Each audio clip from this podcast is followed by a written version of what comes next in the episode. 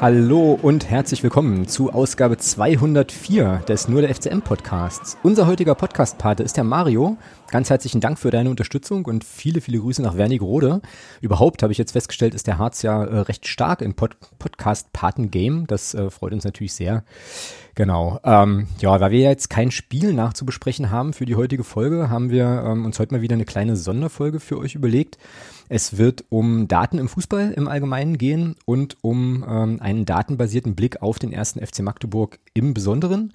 Außerdem blicken wir natürlich äh, vielleicht ja auch mit dem einen oder anderen Dateninsight auf das anstehende Spiel gegen den FC Ingolstadt äh, voraus und müssen natürlich auch über die äh, Dokumentation über Dietmar Hopp reden, über die offensichtlich ja im Moment gerade alle sprechen und äh, was dann doch das ein oder andere Gemüt deutlich erhitzt hat. Ich bin da sehr gespannt, äh, wo wir da landen. Ähm, heute ist die Runde ein bisschen größer als gewohnt und äh, ja, mit dabei ist natürlich der Thomas. Grüß dich.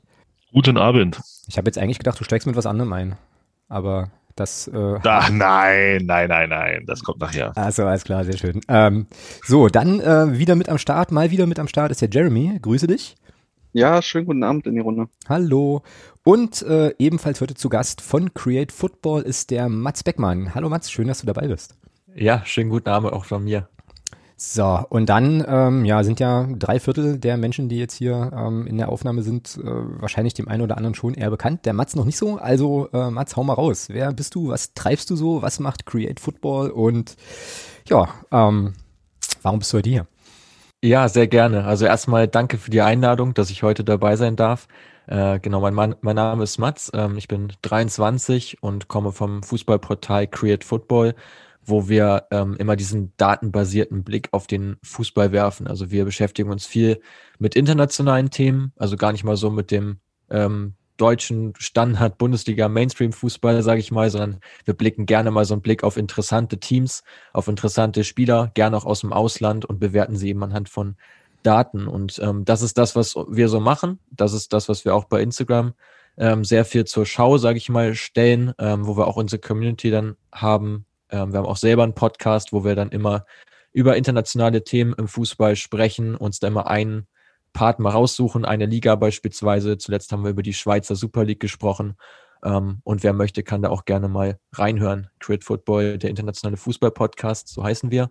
Und ja, wir wollen heute mal so einen Blick auf den FC Magdeburg gleich werfen und ähm, ist für uns auch eine spannende Herausforderung, immer mal sich in ein neues Team reinzudenken, ähm, dort zu schauen, was sind da so die Herausforderungen, wo ist das Team stark, wo sind Spieler stark, wo, haben, wo bestehen vielleicht auch Schwächen, gerade in der Kaderzusammenstellung. Und ja, freue mich sehr über die Einladung von euch. Ja, und wir sind natürlich äh, ganz gespannt, was du uns an, äh, an Einblicken liefern kannst. Die Frage, die über allem schwebt, äh, ist natürlich auch klar, wie gut ist Daniel Steininger wirklich? Aber ähm, darüber. Oh, was denn? Oh, was denn? Ei, ei, ei. Extra für dich, Thomas, extra für dich. Äh, äh, okay. Genau. Und äh, ja, aber bevor wir darüber sprechen, ähm, vielleicht noch mal so ein bisschen, ähm, ja, so ein bisschen allgemeiner so zum so zum Thema äh, Fußball und Daten und so weiter. Der Jeremy nutzt ja auch ganz gern ähm, mal die eine oder andere Datenbank, um äh, ja auch seine Sachen so zu visualisieren. Aber Mats, vielleicht kannst du aus deiner Perspektive einfach noch mal ganz kurz erklären, ähm, was genau äh, ihr meint, wenn ihr sagt, ihr guckt euch Daten im Fußball an ähm, und auch so interessante Sachen und äh, ja, was habt ihr da so für ja, keine Ahnung, für Quellen und äh, also erzähl doch einfach noch mal so ein bisschen drumherum. Ja, gerne. Also wir haben ähm, zunächst mal begonnen mit frei zugänglichen Tools, uns da ein bisschen Wissen anzueignen. Also wer gerne mal nebenbei googeln möchte, sollte mal bei whoscored.com vorbeischauen. Das ist so die Standardplattform. Da findet man jetzt vielleicht nicht allzu viel zum FC Magdeburg, aber dafür zumindest mal über die Top 5 liegen eine ganze Menge. Ähm, dort findet man beispielsweise Statistiken darüber, über welche Seite angegriffen wird, wie viele Tore aus dem Spiel herausfallen, wie viele Standardtore auch erzielt werden und wo eine Mannschaft einfach ähm, besondere Datenpunkte hat, dass sie zum Beispiel viel ins, ins Dribbling gehen ähm, oder auch viel übers Passspiel kommen, dann lassen sich schon ganz interessante Sachen feststellen und wir bei Create Football sind dann so ein bisschen tiefer reingegangen, arbeiten mit Y-Scout und Instat zusammen. Das sind die beiden grö größten Datendienstleister im Fußball, mit denen auch sämtliche Profiklubs arbeiten. Und wir nutzen eben beide Tools, um quasi das Beste aus beiden ähm, Datendienstleistern herauszuziehen, äh, um wirklich da Erkenntnisse zu gewinnen, wie eine Mannschaft jetzt agiert, wo sie eben im Liga-Vergleich besonders gut oder auch besonders schlecht abschneidet. So, und das ist was, was man recht gut eben sehr objektiv auch darlegen kann, wo man jetzt auch nicht unbedingt diese diese Fanmeinung, sage ich mal, vertritt, sondern im Prinzip mehr so mal von oben drauf schaut, ganz nüchtern quasi betrachtet. Und viele denken ja auch, dass dieses Datenthema ein sehr trockenes ist. Finde ich eigentlich nicht, weil ich finde, das macht auch vieles ein bisschen greifbarer und ähm, macht, lässt auch berechtigte Kritik mal zu oder lässt so einen Spieler auch mal vielleicht ein bisschen besser dastehen, als er in der subjektiven Wahrnehmung manchmal wegkommt. Und ähm, das lässt sich eben anhand von Daten sehr, sehr gut machen. Und wir haben da für uns entdeckt, dass es halt wirklich eine Marktlücke ist, was sowohl die Profivereine anbelangt, als aber auch Medienanstalten. Äh, und so arbeiten wir jetzt eben auch schon mit einigen zusammen in dem Bereich, weil eben sehr viel übers Video geht äh, heutzutage, dass sehr viele Spieler auf Basis von Videos verpflichtet werden ähm, oder auch abgelehnt werden und dass die Statistiken eine komplett untergeordnete Rolle spielen. Und aus unserer Sicht macht es durchaus Sinn, sich die mal zu Gemüte zu führen äh, und die mal heranzuziehen, um wirklich festzustellen, wie ein Team jetzt performt. Ähm, so vor allem Stichwort Überperformance, Unterperformance kann man beim FC Magdeburg gleich auch nochmal drauf eingehen. Aber das ist, finde ich, schon immer ein recht entscheidender Punkt. So, wenn eine Mannschaft unten im Tabellenkeller steht, ist sie vielleicht völlig zu Unrecht da, müsste sie viel besser stehen, weil die Leistung eigentlich gut ist.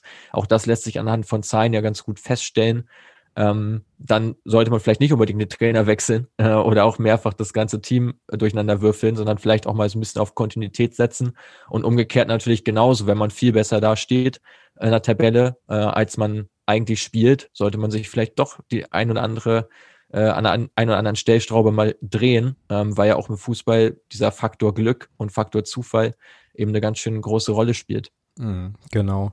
Ja, und dieses, äh, dieses Ding äh, hier, Jeremy, äh, mit man hat sozusagen ein Gefühl und dann sind die Zahlen aber doch, sagen doch ein bisschen was anderes. Das hast du, das, äh, also die Erfahrung hast du auch gemacht, ne, mit dem, was du so, was du so machst. Also ich erinnere mich da so an das ein oder andere, an die ein oder andere Bildtafel von dir, die dann auch so ein bisschen Kontroverse auslöste, ähm, weil die Leute dann dachten, ne, kann ja gar nicht sein, aber äh, die Zahlen, wie sagt man so schön, Zahlen lügen ja nicht, ne? So irgendwie. Nee, die, die Zahlen setzen das meistens schon ganz gut in, in den Kontext. Also es gibt ja halt verschiedene Benchmarks, mit denen man gerne arbeitet, die jetzt äh, Stück für Stück auch in den öffentlichen Diskurs so ein bisschen geraten. So beispielsweise der Kicker hat jetzt ähm, innerhalb der letzten Woche mal ein bisschen Bezug auf Expected Goals und Expected Points äh, genommen und ne, man kriegt halt immer noch mit, dass in der, im öffentlichen Diskurs sich viele so komplett sträuben äh, gegenüber so datenbasierter Arbeit im Fußball und ähm, das ist ja jetzt auch nicht so, dass grundsätzlich damit alles erklärt werden kann, weil immer auch noch ein gewisser Spielfaktor ähm, mit inkludiert ist. Und vor allem am Ende ist es ja so, der, der mehr Tore schießt, äh, der gewinnt dann auch. Äh, geht jetzt übrigens was ins Phrasenschwein. Aber gerne, mit den gerne. Daten kann man vor allem Fehlerquellen halt finden. Und äh, genau in dem Bereich, ähm, finde ich, ist vor allem in der Datenarbeit noch viel Potenzial, äh, auch in der, im journalistischen Bereich. Naja, ist vor allem auch krass, also wenn du gerade sagtest, dass, äh, dass der Kicker jetzt erst irgendwie mit Expected Goals und so anfängt. Also ich habe äh, mich, das heißt gesträubt nicht, aber äh, habe mich auch lange mit so statistischen und Datensachen eher nicht befasst. Aber ähm, also ich meine, dieses Expected Goals-Thema, das, das gibt's ja schon, ja schon länger, oder, Thomas? Du bist doch da auch, äh, auch so ein, so ein bisschen so nerdig unterwegs mitunter und äh, guckst dir diese Sachen an. Ja, aber ähm, ja, grundsätzlich ja. Ich finde das, weil ich das halt auch mal ganz interessant finde. Aber gerade das Thema Expected Goals ist in meiner Meinung auch ein bisschen überwertet, ähm, weil eben wie gesagt, du kannst, ich weiß nicht, welchem Spiel das war, vor kurzem, da hatten wir einen relativ hohen Expected Goals Wert, der lag aber auch deswegen so hoch, weil eben ein Elfmeter da auch sehr, sehr, sehr, sehr hoch zu Buche schlägt, ja. Und das, ähm, deswegen muss man das in Meinung auch immer ein bisschen relativieren. Ich weiß nicht, vielleicht äh, redet mit Mats das jetzt gleich aus, ähm, aber ich bin schon der Meinung, dass das, dass das Thema, also gerade das Thema Expected Goals in Meinung ein bisschen hochgehängt. Ähm, letzten Endes, du hast es ja gesehen, letztes Spiel, ja, äh, ich glaube, das ist, ein, das ist eine Expected Goal Chance, wenn er da aufs Tor schießt, die ist relativ hoch von, von unserem ähm, geradeaus ins, ins Seitenausrenner oder ins Torausrenner. ähm, okay. Aber er macht ihn halt nicht und das ist immer noch das Entscheidende, ja, einfach das Tor zu machen und ähm, und da kannst du noch so schöne, noch so viele schöne Zahlen haben. Äh, wenn, wenn, wenn du das Ding aus drei Metern nicht reinmachst, machst du es halt nicht rein. Ja? Und mhm. ähm, das ist eigentlich eine Phrase. Mhm. Und äh, deswegen ist das, ist das immer ein schöner, interessanter Ansatz, so Spiele auch mal, auch mal zu bewerten, weil ich glaube schon, dass das, dass das viele Erkenntnisse bringt. Aber wie gesagt, bei dem Thema Expected Goals bin ich persönlich der Meinung, dass ist ein bisschen, wird in meiner Meinung teilweise ein bisschen zu hoch gehängt. Mhm. Naja, und äh, dieses äh, ganze zahlenbasierte, äh, zahlenbasierte Analysen, also mir fällt da immer, wie heißt denn dieser Film? Moneyball heißt der, oder? Moneyball. Genau, genau wo es da um, äh, irgendwie um den Baseball ging und ähm, da eine Mannschaft, die da wirklich Zahl, also sozusagen rein aufgrund von Statistiken irgendwie zusammengestellt wurde.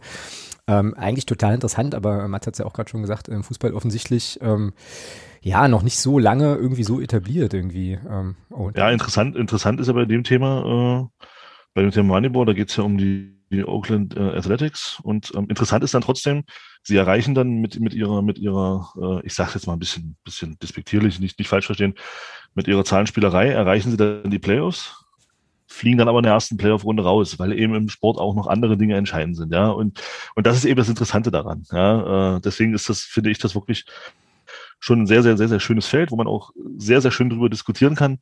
Aber letzten Endes zählt dann eben immer noch so der Faktor Mensch halt mit rein. Und äh, das ist halt so das, das, äh, das, was es dann auch so, so spannend macht in meinen Augen. Mm, genau. Und äh, wo du jetzt gerade schon sagst, diskutieren, dann sollten wir vielleicht mal, äh, mal auf unseren Verein schauen und äh, mal gucken, was da so los ist. Ähm, und äh, also Mats und ich hatten vorher so ein bisschen äh, ja telefoniert, gemailt auch und ähm, hatten da so vier Felder so ein bisschen so angeschaut, was man was man vielleicht mal angucken könnte. Und da spiele ich jetzt den Ball mal äh, mal wieder zurück zurück zu dir, Mats. Oh, ist schlecht, ne? Das war schon echt schlecht. Naja, egal.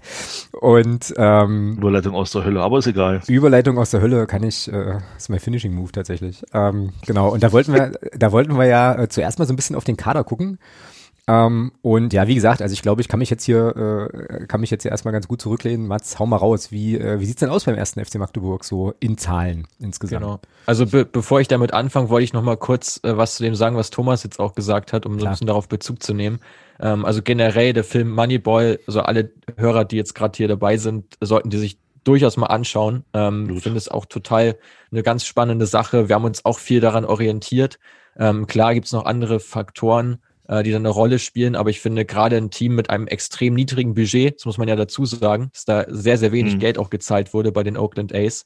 Ähm, und dafür ist die Platzierung natürlich gemessen daran ein tolles Ergebnis. Absolut. So, auch wenn man dann in den Playoffs früh raus, rausfliegt. Aber das ist ja das, worum es geht, dass du eben effizient, auch sehr kosteneffizient dein Team zusammenstellst und dort das Maximum dann rausholst.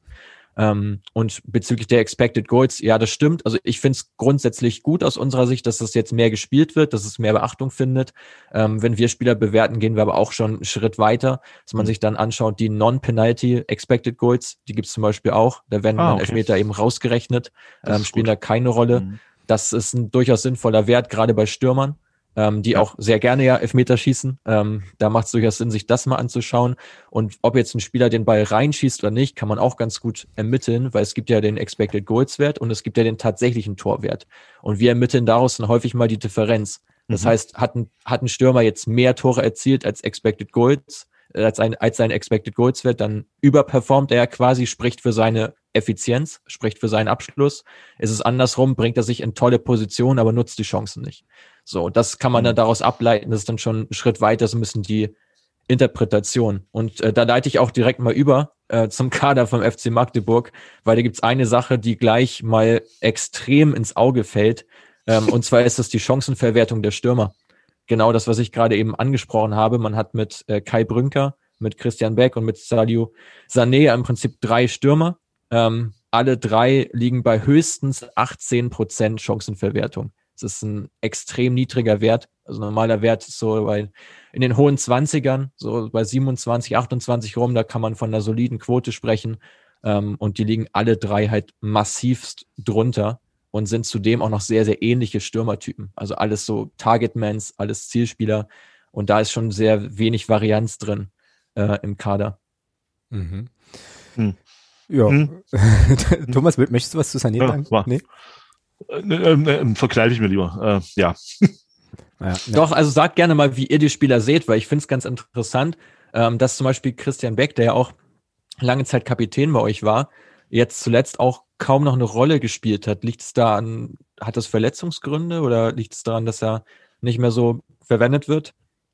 Das fragen wir uns auch alle.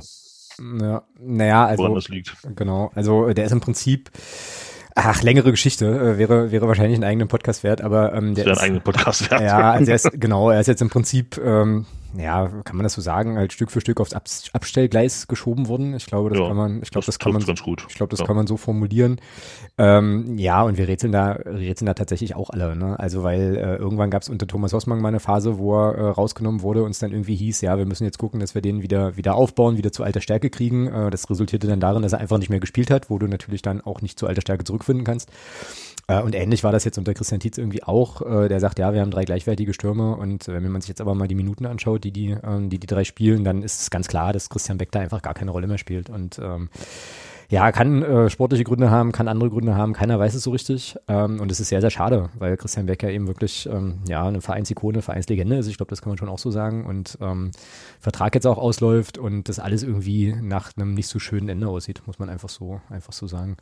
Ja, also ich finde, was wirklich auffällig ist, wenn man davon spricht, dass man drei gleichwertige Stürmer hat, die, die Empfindung liegt, glaube ich, daran, dass, wie gesagt, alle drei Stürmertypen sehr, sehr ähnlich zueinander sind. Also man hat im Prinzip kaum eine Möglichkeit, mal einen anderen Reiz zu setzen, indem man mhm. den Stürmer austauscht. Also das wird da schon sehr deutlich ersichtlich. Haben ein paar Qualitätsunterschiede, gerade wenn man sich so die gewonnenen Offensiv-Zweikämpfe anschaut. Also im Prinzip sind es dann Zweikämpfe, die mit dem Ball des Stürmers äh, geführt, geführt werden. Da gibt es schon ein paar Abstufungen. Da ist Christian Beck der Beste von den dreien mit 53 Prozent, die gewonnen werden, also knapp über die Hälfte. Kai Brünker kommt danach mit 46 Prozent und Sadio Sané mit nur 38 Prozent, ähm, bildet da das Schlusslicht. Bei Sané muss man dazu sagen, ich weiß nicht, wie er von euch gesehen wird. Er hat zwei positive Stats. Das sind zum einen die Tatsache, ist, äh, ist zum einen die Tatsache, dass er mit 0,6 die meisten Chancen pro Spiel ähm, kreiert. Mhm. Das allerdings ist aber immer noch ein sehr schwacher Wert. Und das spricht halt nicht gerade für den Rest der Mannschaft, weil eigentlich sollte es, es ist schon durchaus möglich, dass ein Targetman auch Chancen kreiert. Das gehört auch zu seinem Aufgabengebiet. Aber eigentlich müsste aus dem Mittelfeld da auch Spieler kommen, die zumindest mal an der Einserquote oder sogar über die Eins pro Spiel rankommen. Ähm, und da schließt sich ja schon der Fakt an, dass äh, Magdeburg generell zu wenig Chancen äh, sich erspielt. Mhm. Es sind 4,2 pro Spiel. Ähm, der Ligaschnitt sind 5,2, also eine Chance mehr. Ähm, und das ist natürlich auf eine Saison gerechnet eine ganze Menge. So kann man sich ja ausrechnen. Also einmal alle Spiele, ich weiß nicht, wie viele Spiele sind es jetzt, die absolviert worden sind? Ich glaube 29. 29, 29 so, ja, das, sind, das sind natürlich 30 Torchancen, ähm, gut, gut und gerne, ähm, die Magdeburg einfach fehlen, weil sie nicht erspielt werden. Äh, und das liegt halt, wie gesagt, einfach daran, dass Kreativität lange Zeit fehlt. Äh, und wenn dann eben dein Stürmer derjenige ist, der noch am meisten auflegt, ähm, ja, ist nicht unbedingt von Vorteil. Mhm. Ja, aber erklärt sich nicht so vielleicht auch ein kleines bisschen diese, ähm, diese erste Statistik der drei, der drei Mittelstürmer, dass die also sozusagen nicht, also dass die ja auch abhängig sind von dem, was sie bekommen? So? Also quasi an, was, was sie aufgelegt kriegen, um dann überhaupt erstmal in Abschlussgelegenheiten zu, zu gelangen? Oder habe ich da jetzt irgendwie was, was falsch?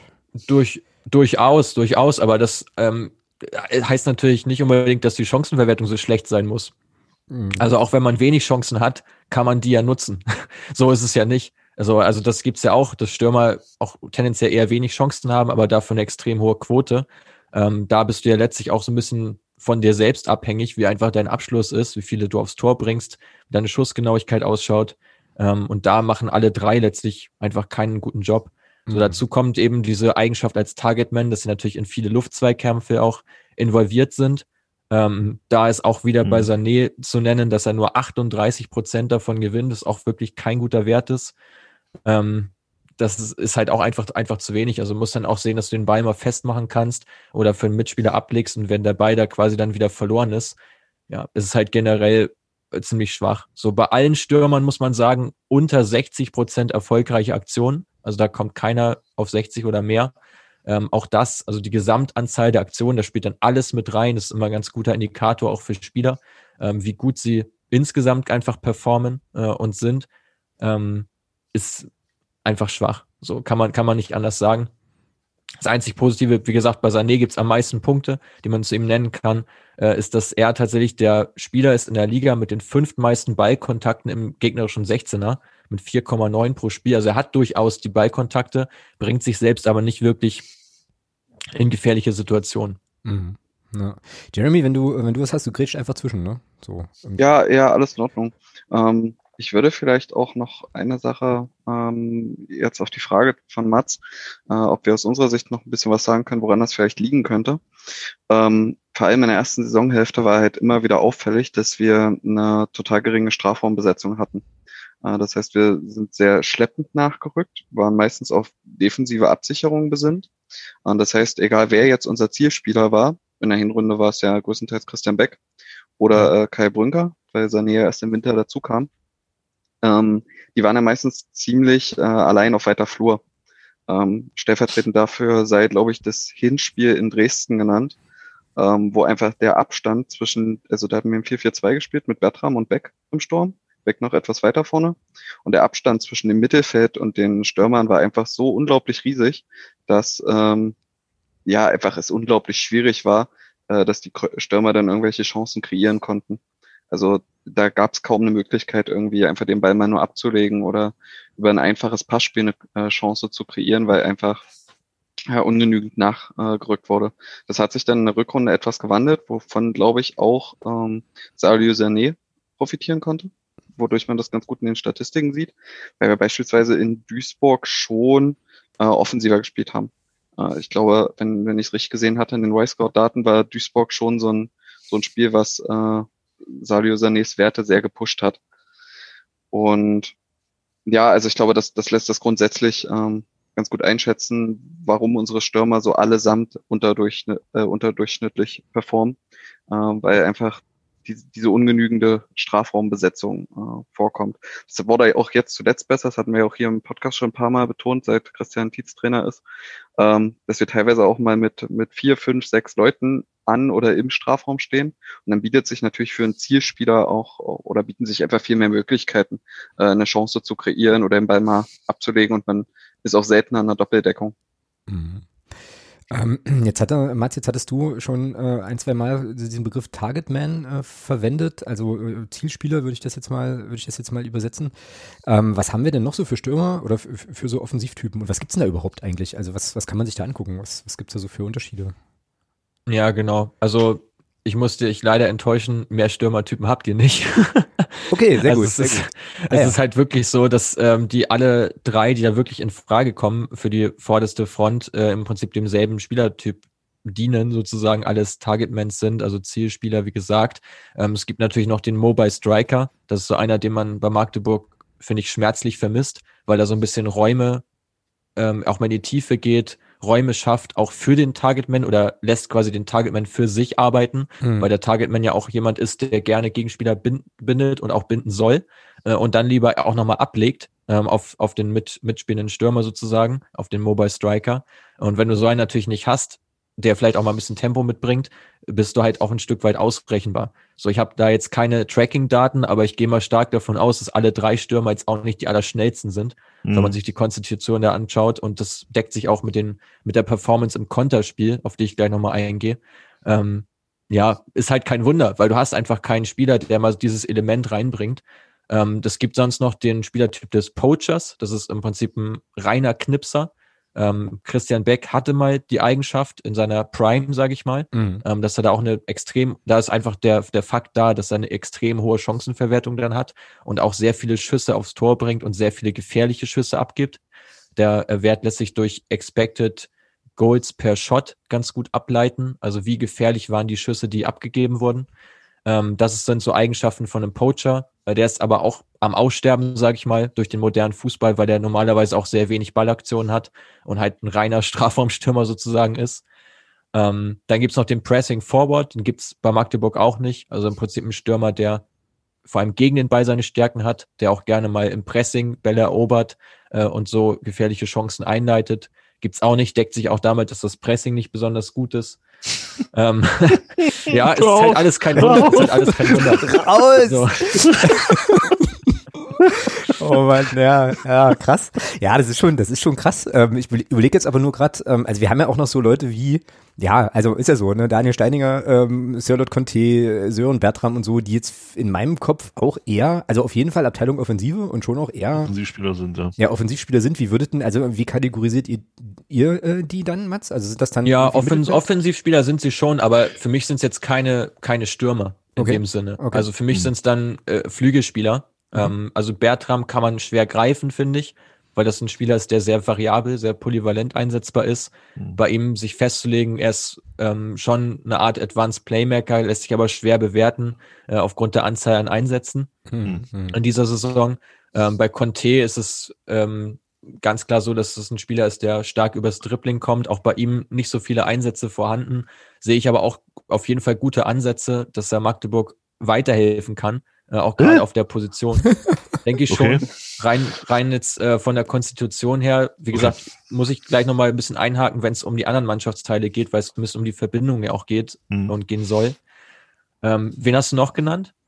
Daniel Steininger. Steininger. Steininger. Ja, Steininger ist für mich halt auch, ist aus meiner Sicht auch kein Mittelstürmer. So, also nee, für mich nee. auch jemand, der eher über den Flügel kommt. Vielleicht bei ihm der ganz interessante Fakt, äh, interessanter Fakt. Wie seht ihr ihn denn im Bereich der Schüsse? So rein jetzt mal ohne, bevor ich was sage dazu. Thomas, hau raus. Ja, also, wenn, wenn, er mal schießt äh, und es steht in der Regel ein Torwart drin, boah, also ich würde sagen, boah, also wenn du schon so anfängst, denke ich mal, dass es, dass es statistisch wahrscheinlich ordentlich ist. Äh, aber wenn man das sieht, was er auf dem Platz abliefert, ist es eher eine Katastrophe. Und ich siehst du, und ich würde jetzt fast sagen, der schießt kaum. So, also jetzt nicht nur, weil er in Kaiserslautern mit dem Ball ist ausgelaufen, gegen Kaiserslautern mit dem Ball ins Ausgelaufen ist so, aber ich versuche jetzt gerade mir zu überlegen, also ich, pff, hm, weiß ich nicht, Jeremy, was, wie ist bei dir so? Boah, ich, ich sehe bei ihm eine richtige, richtige Abschlussschwäche. Also ich, also spontan fallen mir da, glaube ich, die Szenen beim 2 zu 5 in äh, Mannheim ein.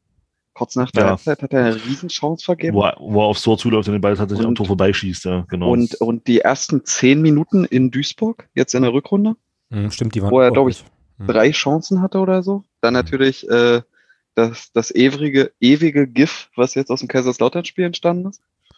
Ähm, also, ja, ich, ich glaube, ich hatte ja schon mal gespoilert. Anfang Februar war das, glaube ich, dass er irgendwie 1,77 Expected Goals hatte äh, bis zu dem Zeitpunkt. Also er ist jetzt, er strahlt halt auch einfach in seinen Chancen jetzt nicht so viel Gefahr aus.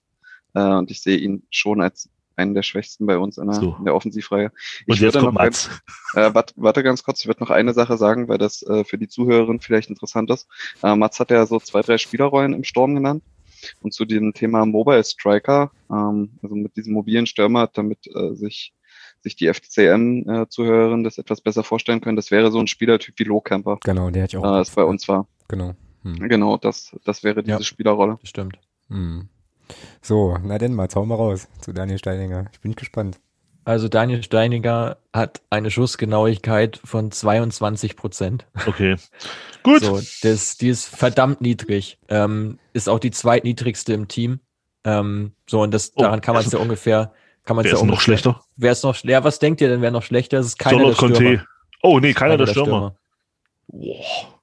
Oh, Spielt der häufiger oder nicht so häufig? Ich, ich gebe euch noch einen Tipp dazu. Ähm, es ist der sogar der Spieler mit den zweitmeisten Schüssen pro Spiel. Boah. Dann ist, dann Bei ist euch. Es, dann Tore Jakobsen. Korrekt. Ja, hätte ich ja. auch gesagt. Jakobsen, genau. Stimmt. Bei Jakobsen sind 20 Prozent. Und das ist natürlich auch fatal. Also wenn du der Spieler bist mit den zweitmeisten Torschüssen, aber bringst nur jeden fünften aufs Tor, boah, ist auch verdammt wenig einfach. So, ist ziemlich ineffektiv. Aber zu ihm kommen wir vielleicht später. Jetzt sind wir noch bei der Offensivabteilung so ein bisschen weiter vorne. Genau. Also Steininger hat ansonsten keine wirklich auffälligen Stats ähm, die ihn da zu irgendwie hervorheben oder irgendwie oh ja. unterstreichen, dass er in die Mannschaft gehört. Ähm, so hat man das auch, auch sagen muss. Entschuldige bitte. Ja, bitte. nee, alles gut. Ich muss, ähm, das bestätigt mich halt nur und das ist, ja, okay. Also von meinem inneren Auge sehe ich Thomas jetzt gerade durch seine Wohnung tanzen. Ich weiß nicht genau warum, aber, aber irgendwie, aber irgendwie äh, ja, weiß ich auch nicht. Ja, das ist krass. Okay, entschuldige bitte, mach weiter. Äh, das ja. tut mir leid. Ansonsten, ja, wie gesagt, Sören Bertram ist schwer zu bewerten, einfach zu wenig Einsätze, als dass man da wirklich jetzt ein Urteil fällen könnte, auch auf welcher Position äh, er da Magdeburg wirklich helfen kann. Auch bei ihm eigentlich nichts, was wirklich auffällig ist.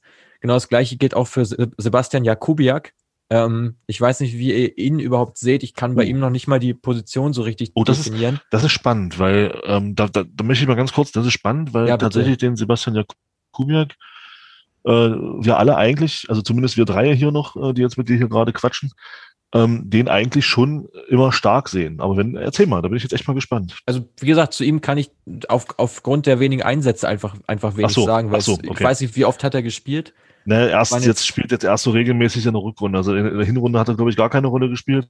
Ja, ja. Und, und der Christian und jetzt in der Rückrunde, halt, ja. Und jetzt in der Rückrunde äh, hat er hat er dann endlich mal äh, Spielzeit bekommen. Hm. Ja, waren jetzt, waren jetzt 15 Einsätze mit ja, 600 Minuten Spielzeit. Das ist halt ja ist halt jetzt genau in der Rückrunde ist mehr geworden, aber ist im Prinzip noch einfach zu wenig Spielzeit, dass, dass man ah, jetzt okay. sagen kann, man nagelt ihn jetzt auf irgendeine Rolle fest. Da würde ich mich ein bisschen vorscheuen. Es mhm. ist generell so, dass wir mhm. versuchen, Spieler erst ab wirklich zehn volle Spiele, also so 900 Minuten Spielzeit, ähm, ab da sagen wir wirklich, okay, jetzt können wir es auch echt bewerten und jetzt kann man da auch okay. wirklich mal so ein Fazit ziehen.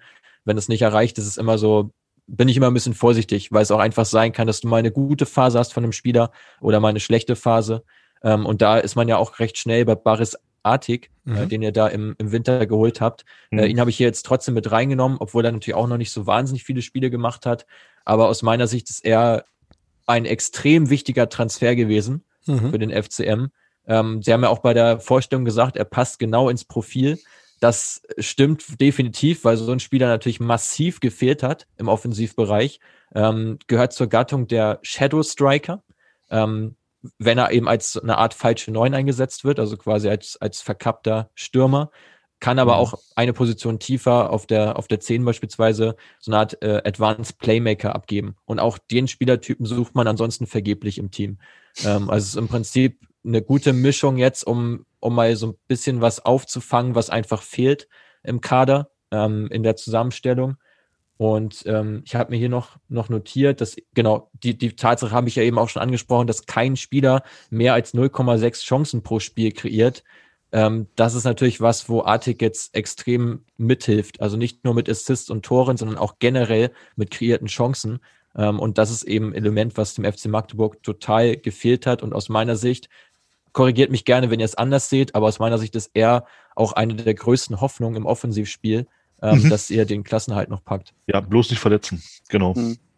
Genau, also das äh, ja bestärkt mich genau auch in dieser äh, in dieser Aussage, die ich neulich irgendwo schon mal hatte. Den müssen wir eigentlich einpacken in Watte und nur rauslassen, wenn ein Spiel ist. Und ansonsten darf der auf gar keinen Fall irgendwo irgendwas selber machen. Ähm, und also wenn ich dich jetzt richtig verstehe, Mats, dann ist das auch ein Spieler, der sich auf keinen Fall verletzen darf, weil wir keinen keinen Ersatz haben, ja? also kein Backup so. Nee, überhaupt nicht. Also mhm. im Prinzip ist die Spielanlage dann eben auch eine andere, ähm, weil man mit Artik auch viel mehr Optionen hat, sage ich mal ähm, die Mannschaft zu formieren, auch taktischer Natur. Kannst ihn, wie gesagt, hinter die Spitzen stellen. Er ist, glaube ich, auch schon über den linken Flügel so ein bisschen gekommen. Mhm. Ähm, hat dann ja sehr viele Freiheiten in seinem Spiel, die er natürlich auch braucht. Wie gesagt, auch als falsche Neun eine denkbare Option.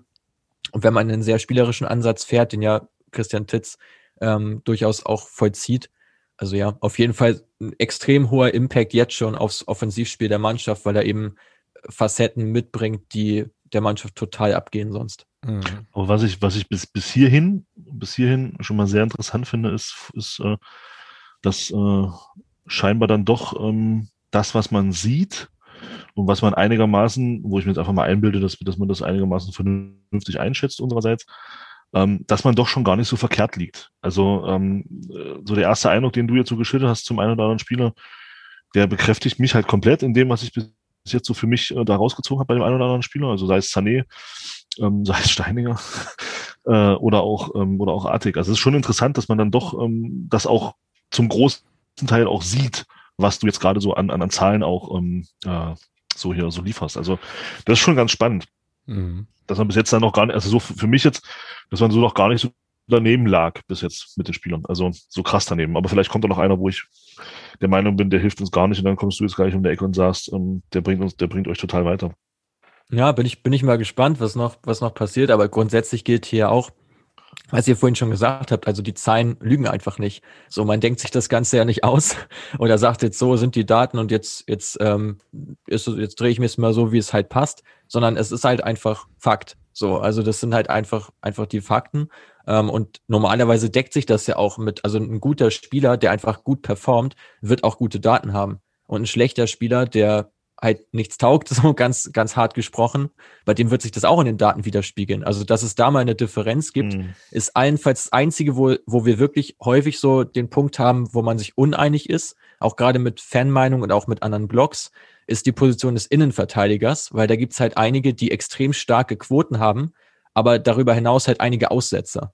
Das ist so das Einzige, was du natürlich kaum messen kannst, dass du jetzt sagst, er hat den Fehler gemacht vom Gegentor, weil das ja meistens eine Verkettung ist. Das heißt, du kannst es an einem, an einem Datenpunkt schwer ausdrücken. Ähm, und das kann natürlich sein, dass ein Spieler mal Gegentore massiv verschuldet, sodass die Fanmeinung dann eher negativ ist. Er aber ansonsten vielleicht zehn von zwölf äh, Zweikämpfen gewinnt und halt ansonsten alles wegverteidigt, was kommt. So, und da ist natürlich die Diskrepanz manchmal da. Aber normalerweise ähm, ist es was, was uns häufig begegnet, dass man sich dann eher nochmal bestätigt sieht und vielleicht nochmal einen Aspekt noch ein bisschen mehr untermauern kann. Aber das ist ja, das ist ja auch ganz spannend. Ähm, ich weiß nicht, wie, also da muss ich jetzt noch ein bisschen abschweifen.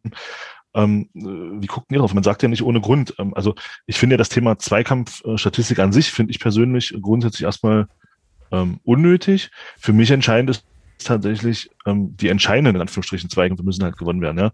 Also was hilft mir ein Zweikampf äh, oder was hilft mir ein Defensivzweikampf ähm, in, der, in der gegnerischen Hälfte, zehn Meter weg vom, vom, vom, vom Tor, den ich dann ins Auskläre. Der hilft mir ja nicht wirklich. Aber also das ist halt ein Zweikampf, der in der Statistik auftaucht.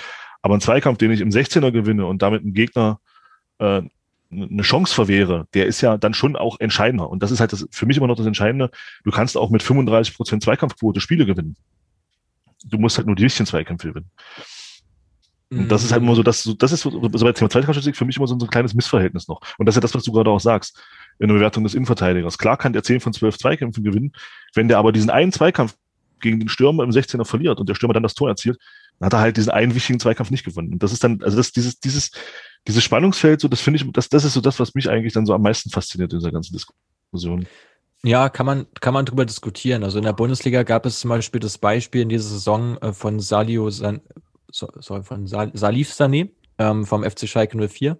Da haben sie zu Hause mhm. gegen Bielefeld gespielt und der hat wirklich überragende Statistiken gehabt, aber stand halt beim Gegentor nicht besonders gut. Also stand halt einen Meter zu weit weg von seinem Gegenspieler. Für mich jetzt klar war ein Fehler von ihm, aber jetzt auch kein wer weiß wie grober Schnitzer. Kickernote vier oder fünf sogar. Ja, das wo man sich dann fragt, boah, ja, das also stimmt. das ist schon echt extrem hart in der Bewertung, finde ich, weil dann finde ich es einfach ungerechtfertigt so. Das passt ja. halt dann einfach auch nicht zum Gesamtkontext. Generell kann man natürlich auch da Statistiken bemühen, die ähm, dir anzeigen, wie viele Zweikämpfe im eigenen 16er gewonnen worden sind. Ähm, sowas gibt's. Da kannst du durchaus differenzieren. Und generell ist die Zweikampfstatistik halt nicht für jede Position elementar. Also ein Offensivspieler genau. wird ja auch nicht daran bewertet, wie viele Defensiv-Zweikämpfe er jetzt gewinnt. Da sollte man jetzt nicht unbedingt ja. das Hauptaugenmerk drauf legen. Allerdings bei, wie gesagt, bei zentralen Spielern, bei Innenverteidigern, bei Sechsern würde ich da schon mal den Blick drauf wagen, weil du häufig auch, wenn du siehst, dass die Mannschaft generell schwach ist, dann liegt ja auch an einigen ausgewählten Spielern und meistens nicht an allen, sondern mhm. meistens an ein oder zwei Spielern. Und andere haben vielleicht sogar gute mhm. Quoten. Mhm. Und das herauszufinden, ist dann ja so das Entscheidende, dass du mhm. weißt, woran liegt es jetzt konkret, welche Spieler sind der Grund dafür. Mhm. Womit wir wieder beim FCM wären. Hm. ähm, ja, Entschuldigung. Nee, alles gut. Nee, nee, alles gut. Jeremy, raus. Okay. Ja, äh, einerseits wollte ich verhängen, als, als Mats gesagt hat, dass wir ähm, keinen anderen Spieler im Kader haben, der die äh, der die Rolle von Artik ausfüllen könnte. Äh, muss ich gerade noch dran denken, dass ja unser Spielmacher der vergangenen Saison, äh, Mario Kvesic, ich weiß gar nicht, ob das alle mitbekommen haben, der spielt jetzt übrigens in Südkorea. Mhm. Der ist schon, ist schon ganz lustig, wie, wo er ihn seinen Weg hin verschlagen hat. Ähm, aber ansonsten habe ich äh, zwei konkrete Fragen an Mats. Die erste mhm. wäre, ähm, bei Daniel Steininger, ich glaube, da sind, da wurde jetzt auch schon ziemlich erkannt, dass das Offensivpotenzial äh, relativ begrenzt ist. Ich glaube, vier oder fünf Mal wurde Daniel Steininger in dieser Saison als Rechtsverteidiger eingesetzt. Ja. Siehst du in seinen Daten irgendetwas, was äh, ihn vielleicht für diese Position mehr qualifiziert als für eine, eine offensive sagen wir mal Flügelposition? Ähm, kann ich gleich mal, gleich mal parallel reinschauen. Ähm, muss ich jetzt tatsächlich mal, mal reingucken, weil ich mich da eher auf seine Position ein weiter vorne konzentriert habe. Aber ich gucke gleich mal parallel rein. Ähm, was, oh. Stell mal so lange vielleicht die zweite Frage. Ja, die, die, die, so die zweite Frage äh, wäre, du hast vorhin äh, ein bisschen angeteasert, dass du bei uns Potenzial in ähm, Sirlot Conte siehst. Das, das hätte ich gerne oder würde ich gerne näher erörtern, äh, worin du da sein, sein Potenzial siehst, jetzt mal abseits von der äh, krassen Geschwindigkeit? Ähm, vor allem im Zusammenspiel und damit können wir vielleicht schon mal so ein bisschen auf die, auf die Schienenspieler überleiten, äh, die es ja bei euch im Kader auch äh, gibt, gerade wenn man mit Dreierkette spielt. Ähm, das ist, da, da geht es vor allem um das Zusammenspiel dann mit Dominik Ernst, ähm, wo ich glaube ich in den beiden ganz gutes Paar sehe. ähm, mit, mit Conte davor, weil er einfach diese enorme Geschwindigkeit reinbringt, auch gerne ins Eins gegen Eins geht. Äh, und Dominik Ernst, der ein Spieler ist, der vor allem äh, sehr viel auch über, über Flanken kommt ähm, und sich über Flanken definiert und damit ja auch die Außenbahn für sich beansprucht, jetzt eher weniger selber in die Box geht oder selber den Abschluss sucht. Und ich glaube, dass die Kombination aus beiden ähm, da ein guter Ansatz wären, weil sonst ist halt die Frage, wer füllt die Position ansonsten aus. Also so gerade der rechte Flügelpart, finde ich, ist einfach, ja, ist nicht so wirklich klar, wer den am besten spielen kann in Magdeburg, ähm, gerade wenn man in einem 3-4-3 spielt. Das 3-4-3, glaube ich, unter Christian Tietz jetzt äh, der Vergangenheit anhört. Also anhört. Das war eigentlich eher so das System, was der Thomas Hossmann hat spielen lassen. Bei Christian Tietz sehe ich eigentlich eher hinten definitiv Viererkette. Also, mhm. also im, im, im Defensiv, offensiv ist das ja nachher sowieso nochmal alles was anderes. Aber so in, in der Grundordnung sehe ich bei Christian Tietz eigentlich eher die Viererkette äh, mit, mit, mit ein beziehungsweise zwei zentralen äh, Sechsern dann davor, je nach, je nach Gegner auch. Also da sind wir eigentlich eher weg vom, vom 3-4-3. Mhm. Und allgemein im 3-4-3, da haben wir auf dem rechten Flügel dann tendenziell mit Nico Granatowski gespielt. Mhm. Ähm, der da, glaube ich, schon gerade in den etwas besseren Spielen in der Rückrunde ganz gut mit äh, Dominik Ernst harmoniert hatte. Wenn man jetzt beispielsweise an die Spiele gegen Unterhaching oder Duisburg denkt. Das ist ja gar nicht Rückrunde, Mensch, ist ja nur, ist ja noch Hinrunde gewesen, aber äh, in, diesem Kalender ja. Mhm, genau. Ja. Ja. Also ich habe mir jetzt hier bei Steininger mal nochmal die Statistiken angeschaut. Das sind äh, ungefähr drei Recoveries, also Balleroberung äh, pro Spiel. Kein wirklich hoher Wert. Zweikampfquote ist auch jetzt nicht berauschend, knapp unter 50 Prozent. Tackles gibt es zwar ein paar, Interceptions auch relativ wenige. Also halte ich auch für nicht unbedingt, nicht unbedingt äh, vorteilhaft, ihnen dann vielleicht eine Position weiter hinter äh, einzusetzen glaube ich nicht, dass das so viel bringt. Oh Mann. Ähm, ja, aber das, ja, das hatten wir jetzt hier schon ja ein paar Mal. Also das äh, stützt schon sozusagen die, naja, die, die Bewertung, die man kriegt, wenn man ihn, äh, wenn man ihm einfach zuguckt, ne? dass das da irgendwo äh, ja, ja hapert definitiv. an äh, vielen, vielen Stellen. Ich möchte übrigens an der Stelle nochmal äh, noch mal einbinden oder nochmal äh, fragen, äh, Jeremy und Thomas, der kam doch in der Wintertransferperiode, als Krämer entlassen in der Krämer entlassen worden ist, nicht wahr? Ja. Mit der, zusammen mit Patrick Möschel. Zusammen mit Patrick Möschel, mit der Idee, wir greifen jetzt die zweite Liga an. Ja, ja, nee, er kam ja aus der zweiten Liga. Deswegen, was, also. was zum Teufel? Aber ja. äh, also, oh Mann. Aber da habe ich nachher noch mal eine Frage. Äh, vielleicht äh, kommt der Mazda aber ähm, sowieso drauf bei dem, was er vorbereitet hat. Aber ähm, ja, also da drängt sich mir extremst was auf, aber da stelle ich noch mal ein bisschen, äh, noch mal ein bisschen nach hinten. Ähm, genau, weil wenn ich das jetzt richtig äh, nachverfolgt habe, sind wir jetzt bei den Flügelspielern angekommen, nicht wahr? Aber bei, bei Steininger ist vielleicht einfach witzig, vielleicht fühlt er sich unterfordert in der dritten Liga. Er hat, in, er hat in der zweiten Bundesliga eine bessere Torquote als in der dritten. Ja, da haben sie halt zweimal angeschossen, mein Gott. Möglich, ja. Ja, da müsste man jetzt, müsste man jetzt Fürth angucken, ja. Komischerweise kommt mir jetzt immer dieses Bild in den, in den Kopf, wie er mit äh, freiem, nee, freiem Oberkörper nicht, aber freien Oberarm und ein T-Shirt irgendwo in so einem, naja, egal. Äh, ist egal, anderes Thema. Ganz, ganz anderes Thema. Ähm, genau, womit machen wir weiter? Äh, beziehungsweise nie anders. Äh, Jeremy, sind jetzt deine Fragen erstmal überhaupt beantwortet? Äh, ja, schon so. Ja. Der Mats war gerade bei Schienenspielern, glaube ich. Genau. Genau, also okay. Granakowski, vielleicht nochmal ganz kurz dazu. Ähm, 77 Prozent Dribbelquote ist extrem hoch, 3,1 pro Spiel. Ähm, glaube schon, könnte da auf jeden Fall, also du brauchst auf jeden Fall vor Ernst einen Spieler, der gerne ins Dribbling geht, äh, vielleicht ein bisschen Tempo mitbringt, damit das bei, mit den beiden halt ganz gut funktioniert. Wie gesagt, auch hier wieder Granatkowski, äh, sorry, Granatowski, ist ja kein K drin. Ähm, auch nicht so wahnsinnig viele Spiele gemacht einfach. Das sind jetzt hier, glaube ich, zwei, drei, vier, fünf, sechs, sieben. Hm. Ähm, ist natürlich auch da noch einfach schwer zu bewerten aufgrund der, der Spielzeit, äh, die er absolviert hat. Aber prinzipiell ähm, schon eine Option. Mhm. Ja, und das Problem, was, was bei Conte immer so ein bisschen, äh, zumindest äh, von dem, was man sehen kann, so halt aufschlägt, weil du sagst Dribbling und so weiter, da sieht halt vieles einfach auch oft super unglücklich aus. Ne? So, also der ist halt schnell. So, und dann äh, kommt aber wahrscheinlich erstmal eine Weile, zumindest sieht es so aus, kann auch sein, dass es einfach ein falscher Eindruck meinerseits ist, die anderen beiden können ja da auch gleich nochmal kurz was zu sagen, dann kommt erstmal nichts mehr so, ne? Also außer, außer eben Tempo. Äh, beim Abschluss, ja, ist er auch so ein bisschen ausbaufähig. So, ausbaufähig so und ja, wie gesagt, auch dieses, dieses ganze Dribbling-Thema.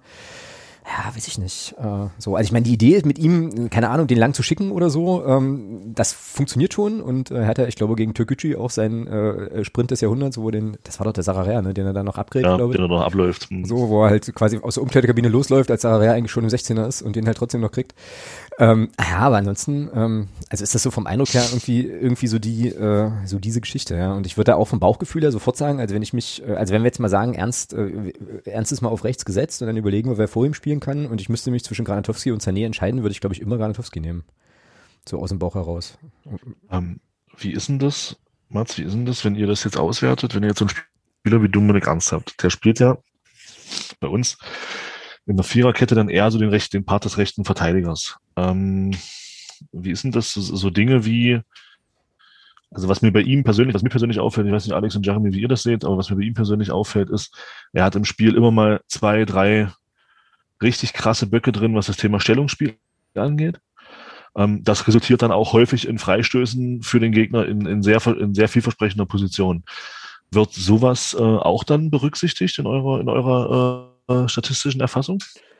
Mm, nicht, nicht, also nicht zwingend. Also wo jetzt zum Beispiel gefault wird, kannst du nur sehen, wenn du jetzt einen Report konkret für den Spieler anforderst. Okay. Würde ich als Vereinsverantwortlicher durchaus mal so pro Halbjahr vielleicht mal machen, äh, mhm. äh, das Geld ein bisschen investieren, äh, weil dann weiß man sowas. Aber ähm, nee, prinzipiell nicht. Aber was bei Ernst halt direkt auffällt, also er ist zum Beispiel ein Spieler, den ich datentechnisch immer aufstellen würde ähm, und dann auch versuchen würde, ihn auf jeden Fall ins System reinzubekommen. Aber aus meiner Sicht ist er auch in einer, äh, als Schienenspieler, also quasi vor einer Dreierkette auf der, auf der Flügelbahn, deutlich besser aufgehoben, weil das ganz eindeutig ein Wingback ist. Also ein sehr offensiver mhm. Außenverteidiger, ähm, der auch viel mit Risikopässen operiert. Das sieht man auch an seiner Passquote, die nicht die höchste ist. Ähm, aber dafür hat er eben extrem starke Statistiken im Bereich der Key Passes. Ähm, 0,7 pro Spiel ist für einen Außenverteidiger ein extrem hoher Wert. Also wirklich Schlüsselpässe, die er da spielt. Äh, und auch 1,7 Throughboys, also Schnittstellenpässe, äh, die nach vorn gerichtet gespielt werden, ist auch ein sehr, sehr guter Wert. Also man sieht, dass er gerade im Offensivspiel ganz klar seine Stärken hat. Ähm, wie seht ihr denn seine Flanken? Das würde mich mal interessieren, ob wie da euer Eindruck ist, bevor ich aus Datensicht was dazu sage. Boah, wechselhaft. Wechselhaft. Also mal also mal sind sie wirklich überragend. Also da hat er wirklich Dinger drin, wo du denkst, wow. Aber dann auch wieder Flanken dabei, die er dann aus, aus, dem, aus dem Halbfeld unbedrängt äh, hinten Richtung Eckfahne kloppt. Also andere Seite, ja. Ähm, also, da, also ich finde, da ist eine extrem hohe Streuung bei ihm drin. Also da ist wenig Konstanz zu sehen in meinen Augen. Mhm, ja, und ich erinnere mich bei Dominik Ernst irgendwie immer äh, an seine ersten Spiele, weil mir da irgendwie aufgefallen ist, dass der sehr viele so scharfe, flache, flache Bälle in den Strafraum gespielt hat. Und das war eine Sache, die mir irgendwie vorher bei Spielern ähm, auf der Position beim Club nicht so aufgefallen ist. Ähm, ja, ansonsten das, was Thomas sagt. Jeremy, wie ist bei dir? Ja, ich glaube, bei Dominik Ernst darf man immer nicht vergessen, dass er halt letzte Saison einfach, äh, was Flanken angeht, enorm krass performt hat. Der hat ja, glaube ich, acht oder neun Torvorlagen in der letzten Saison gehabt. Mhm. Äh, was er für, ein, für einen Außenverteidiger in der Vierer, also wir haben ja größtenteils Viererkette gespielt, äh, vergangene Saison. Das war schon, das war schon sehr, sehr stark. In dieser Saison kommt das ein bisschen abhanden. Also äh, ich finde auch, wie Thomas das schon ganz gut gesagt hat, so seine Flanken sind sehr wechselhaft. Sind schon ein paar gute dabei, aber er hat auch immer wieder Situationen, wo er aus einer wirklich, wirklich guten Flankenposition äh, das Ding halt ins Seiten auskloppt. Äh, ähm, ja, aber allgemein sind jetzt Flanken bisher nicht, nicht unsere größte Stärke gewesen dieser Saison. Wir schlagen zwar relativ viele, aber äh, die, die Quote ist teilweise ausbaufähig. Genau. Ja. ja, man muss dazu sagen, ich meine, wenn man mit einem Targetman vorne spielt, sei es jetzt Beck oder auch Sané oder auch Brünker, dann musst du natürlich auch Flanken schlagen. Weil das absolut. sind ja Spieler, die absolut davon leben, dass da Flanken kommen, mhm, aufgrund genau. ihrer Körpergröße, aufgrund ihrer vermeintlichen, sagen wir es mal so, Kopfballstärke, Klammer auf Sané, Klammer zu. Ähm, ja, also tatsächlich ist Ernst einer der Spieler mit einer extrem hohen Genauigkeit bei Flanken. Ähm, also ich habe mir da sowohl die Wiseguard als auch die Instat-Daten angeschaut, die sich immer auch ein bisschen ähm, teilweise ein bisschen anders sind, weil sie anders erhoben werden. Aber bei beiden hat er extrem hohe Werte. Also bei beiden ist er um die 40 Prozent äh, seiner Flankengenauigkeit. Eine gute Flankengenauigkeit oder eine halbwegs vernünftige liegt so bei 30, 33 rum. Okay. Ähm, also man sieht da schon, das ist schon ein sehr starker Flankengeber. Ähm, schlägt auch 3,7, also die meisten im Team äh, von Magdeburg, auch eine recht hohe Anzahl. Ähm, dazu eine hohe, hohe Genauigkeit und passt natürlich zu einem Targetman. Also da sieht man auf jeden Fall die Connection, wenn Ernst spielt, gemeinsam im Targetman macht auf jeden Fall Sinn. Wenn du jetzt vorne drin mit Artik spielst, ähm, gut, musst du ihm natürlich sagen, eher die flachen Reingaben. So macht natürlich dann deutlich mehr Sinn, ähm, vielleicht auch mal den Rückraum anzuvisieren, aber trotzdem eher in Kombination mit dem Spielsystem macht sehr, sehr viel Sinn. Also ihn würde ich auf jeden, würde ich auf jeden Fall in der Mannschaft drin behalten wollen. Mhm. Ähm, wenn ich da kurz noch einhaken dürfte, also ich, ich arbeite nur mit Y-Scout, ähm, nicht mit Instat. Ähm, habt ihr da vielleicht noch irgendeine Kennzahl, die oder irgendeine Benchmark, die ein bisschen Hinweise darauf gibt, in ja, wie, wie groß die Chancen sind, die mit diesen Flanken kreiert werden können, weil ich glaube, das ist so ein bisschen das Thema, was uns abgeht. Ähm, unsere Flankengenauigkeit an sich ist nicht so schlecht, aber wir erreichen halt meistens die Spieler in solchen Positionen, äh, dass wir daraus nicht direkt eine Torchance kreieren können. Ähm, also hast du, also gibt's da irgendwie einen ganz guten Step? Man kann das bestimmt mit, mit kreierten Chancen irgendwie kombinieren bei einem Außenverteidiger, aber ich weiß nicht, ob es da vielleicht noch irgendeinen anderen guten Indikator gibt. Hm, ja, ähm, eher, eher weniger tatsächlich. Also man kann so ein bisschen darauf eingehen, wie viele ähm, Kopfbälle letztlich auch abgegeben werden äh, aufs gegnerische Tor, aber da gibt's natürlich dann auch die Flanken, die flach reingespielt werden, die dann da keine Berücksichtigung finden. Mhm. Generell muss man sagen, dass das noch eine Schwäche ist, die einige ähm, Tools auch innehaben, sei es jetzt Wisecout oder Instant, aber auch andere Tools, dass man nicht weiß, wie die Anschlussaktion aussieht. Ähm, das ist tatsächlich noch was, was flächendeckend nicht so richtig verfügbar ist und natürlich eine sehr wichtige Information bietet, was daraus wird, ähm, sieht man am allenfalls an den Expected Assists.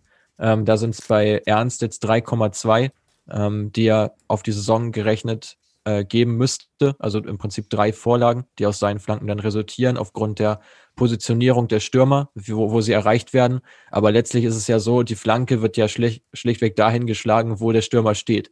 So, und wenn die Schlanke dann auf eine Position kommt und der Stürmer bekommt den Ball, aber die Position ist nicht so aussichtsreich, würde ich den Fehler eher beim Stürmer suchen als beim Außenverteidiger. Weil wenn der ihn vors Tor schlägt, scharf vors Tor, schön in den Fünfer rein, wo du nur noch einschieben musst, aber der Stürmer ist da nicht, dann hilft es dir ja auch nichts, dass die Flanke dahin kommt. So, also das würde ich dann eher bei den Stürmern so ein bisschen das, das Problem mhm. suchen an der Stelle. Mhm. Genau. Mhm.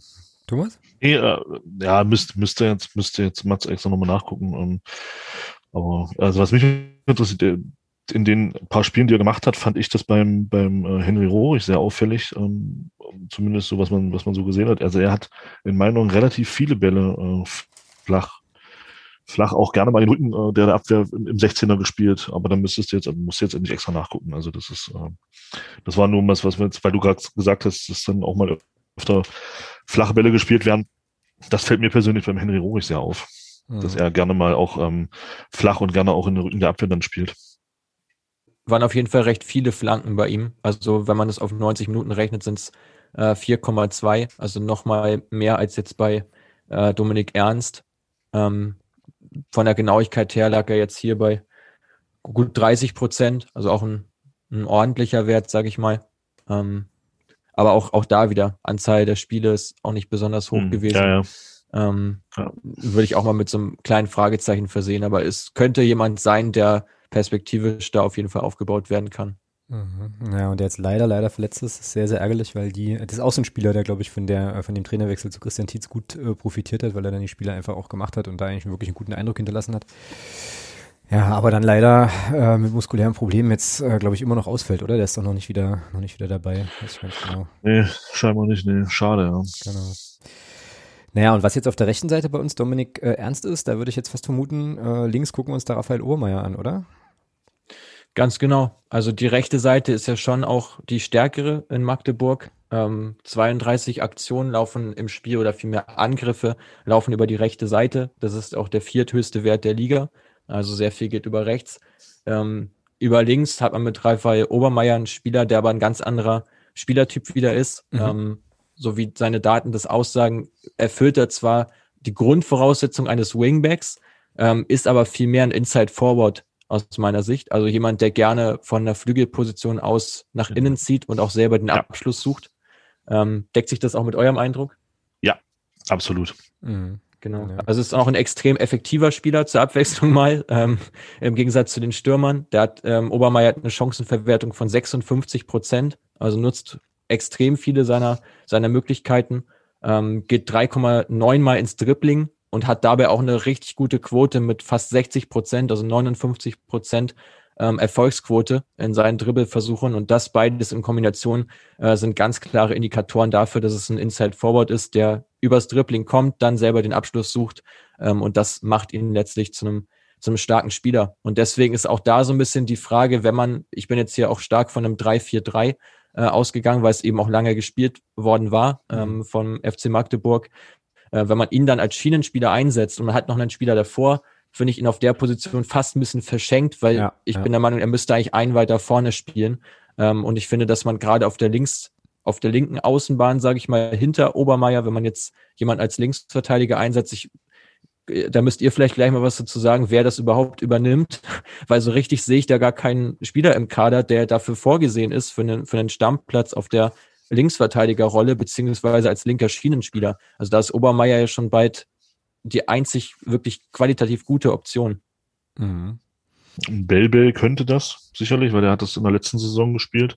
Und, gut, also und eigentlich zum, gut also, gespielt, ja. Und eigentlich auch gut gespielt, wo, wobei er auch eher dann, muss man schon sagen, seine Qualitäten dann auch ganz klar eher im Offensivbereich hat als im Defensivbereich.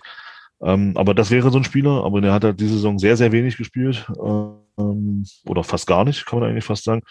Und ansonsten gehe ich damit. Ähm, Timo Pertl ist, ist ja, ist ja mal so als Linksverteidiger geholt worden, aber auch sehr wenig Einsätze. Ja. Ähm, ich sehe, das sind so die Kandidaten, die ich da noch am ehesten auf der Position sehe. Ja. Aber ich sehe das auch so einen richtig einen klassischen Linksverteidiger in dem Sinn, wie man sich das so, sagen wir mal, so auf dem Papier halt vorstellt, haben wir, haben wir nicht. Ne. Jeremy? Nö, da habe ich jetzt nichts weiter zu, zu sagen an sich. Das hat Thomas gut zusammengefasst. Äh, na, wir haben ja auch äh, sozusagen auch auf der linken Außenverteidigerposition lange, äh, ich sage jetzt mal fast experimentiert und da gab es doch auch immer so das Ding mit Burger, ne, der da halt gespielt hat, aber da eigentlich gar nicht hingehörte und so. Also, ähm, ja, genau. Der gehört da, glaube ich, definitiv nicht hin. Ich habe jetzt bei Belbe nochmal kurz reingeschaut, auch die Daten aus der letzten Saison ein bisschen mit einbezogen. Das sieht mir schon nach einem Spieler aus, der das äh, erfüllen könnte. Also als Linksverteidiger weiß ich jetzt nicht unbedingt, aber als Schienenspieler auf jeden Fall. Ja. Äh, 4,4 Flankenversuche. Ähm, Flankengenauigkeit lässt dabei ganz schön zu wünschen übrig. Sie liegt da nur bei 23 Prozent. Da sieht man zum Beispiel auch schon mal den Unterschied zu einem Ernst, der dann bei fast 40 Prozent liegt. Ähm, macht sich dann über die Saison hinweg auch ganz schön bemerkbar, gerade bei der Vielzahl an Flanken, die da auch produziert werden. Zweikampfquote von ihm ist einfach ausbaufähig. 52 Prozent ist vielleicht gerade eben noch so im Rahmen für einen Linksverteidiger. Ähm, und dazu aber noch 5,2 Dribbelversuche ähm, pro Spiel, auch wieder mit einer guten Quote. Also auch ein ganz klarer Wingback, auf jeden Fall ein Schienenspieler, ähm, aber auch jetzt auch kein Defensive Back und so. Und gerade wenn man mit einem Linksverteidiger spielt, empfiehlt es sich schon, wenigstens einen Spieler im Kader zu haben, der einfach so diese, ja, diese Defensivaspekte erfüllt von einem Linksverteidiger, der jetzt vielleicht nicht, wer weiß, wie offensiv ist, um so einen Obermeier vielleicht auch mal abzusichern, mhm. dass der sich offensiv mehr ausleben kann. Ähm, macht da, wie gesagt, definitiv würde definitiv Sinn machen. Und ja, Pertel, warum Pertel keine so große Rolle spielt, kann ich euch auch nicht so richtig sagen. Er schließt sich mir auch nicht. Ist ja auch ein Spieler, der durchaus Erfahrung mitbringt. Ähm, ja, und Corbinian Burger da auf der Seite einzusetzen, äh, ja, ist, glaube ich, auch nur ein Experiment. Dürfte als ganz klar als Innenverteidiger geführt werden. Mhm, genau. Ich könnte dir vielleicht sogar die, die beiden Fragen in Bezug auf Belbe und Pette äh, beantworten. Ja, bitte. Also bei, bei Pette hat sich das Ganze so entwickelt, ähm, dass durch mehrere Verletzungen er ein bisschen im Tempo abgebaut hat mhm. und man ihn äh, grundsätzlich defensiver äh, betrachtet. Und das hat dann dazu geführt, dass wir ihn eigentlich nur noch als Linksverteidiger in einer Viererkette eingesetzt haben mhm. ähm, oder zeitweise sogar als äh, LIV in einer Dreierkette. Ähm, okay. Also sozusagen schon als, auf dieser Halbposition in der Innenverteidigung und ich glaube ein paar Mal sogar als richtigen Innenverteidiger und auch jetzt, äh, wenn er eingewechselt wird, ähm, dann spielt er auch meistens sehr defensiv orientiert. Mhm. Es gab halt vor allem in der letzten Saison einige Spiele, wo er wirklich äh, böse auf dem falschen Fuß erwischt wurde und ähm, wo, wo gegnerische Flügelspieler mit Tempoläufen äh, fast immer in seinen Rücken geraten sind, äh, wodurch wir einige Gegentore äh, kassiert haben. Ich glaube, die beiden Spiele von äh, Moritz Schröter gegen uns in der vergangenen Saison sind da noch gut in Erinnerung. Also äh, Zwickau gegen Magdeburg, beziehungsweise Magdeburg gegen Zwickau. Ähm, und Perter hat halt große Verletzungssorgen in dieser Saison gehabt. Und äh, zu Leon Belbe muss man sagen, ich glaube, das äh, begründet auch einige Stats in der vergangenen Saison bei ihm. Ähm, er wurde bei uns verpflichtet als äh, Zentrumsstürmer beziehungsweise linker Außenstürmer. Ähm, okay. Und wurde dann notgedrungen erst irgendwie, also hat auch die Vorbereitung offensiv trainiert, stand dann in der vergangenen Saison die ersten zehn Spiele oder zwölf Spiele gar nicht im Kader äh, und wurde dann notgedrungen auf die Linksverteidigerposition irgendwie nach dem ersten Drittel der Saison gestellt und hat das dann ganz gut gemacht. Also der war sozusagen innerhalb der vergangenen Saison ähm, noch in diesem Positionsumschwung, äh, also noch in diesem Prozess drinne vom Offensivspieler zu einem eher defensiv orientierteren Spieler, der, der, dem, der das Spiel vor sich hat, äh, um funktioniert zu werden. Ja, und in dieser Saison ist der Prozess ein bisschen gestoppt worden. Also äh, Obermeier hat sich da dann festgespielt auf der linken Verteidigerposition und Belbe hat da, wurde da relativ selten eingesetzt. Dann war er auch in der Hinrunde ähm, sehr, ge ja, hat viele Verletzungen erlitten. Äh, da war irgendwie eine Rückenverletzung, eine Knieverletzung, irgendwelche muskulären Beschwerden, so dass eigentlich die komplette Hinrunde wegfiel. Und dann kam er jetzt äh, 2021 paar Mal rein, hat auch gegen Duisburg beispielsweise äh, ein wichtiges Tor geschossen ähm, und wurde dann allerdings, wenn er eingesetzt wurde, äh, wiederum wieder unter Thomas Hossmann offensiv eingesetzt. Also ich glaube, da ist im Wesentlichen das Problem, dass die Position nicht so ganz äh, klar definiert war und dass er, ich vermute, dass er da ein bisschen Anpassungsprobleme hat und deswegen momentan auch relativ selten im Kader steht. Hm, Wo zum Beispiel in Raphael Obermeier das besser wegsteckt, äh, auf verschiedenen Positionen eingesetzt zu werden.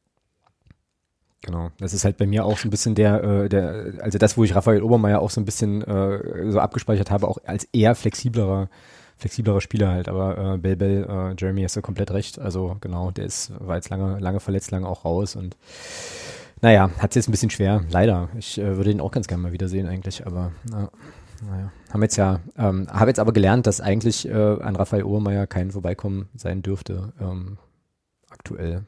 Ja.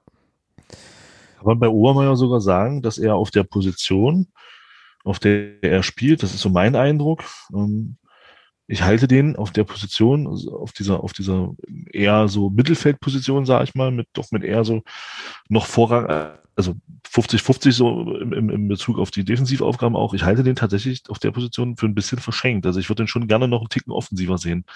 Lässt sich das anhand der Zahlen auch, auch äh, sagen oder, oder sagst du schon, die Position, wo er spielt, ist schon die richtige für ihn?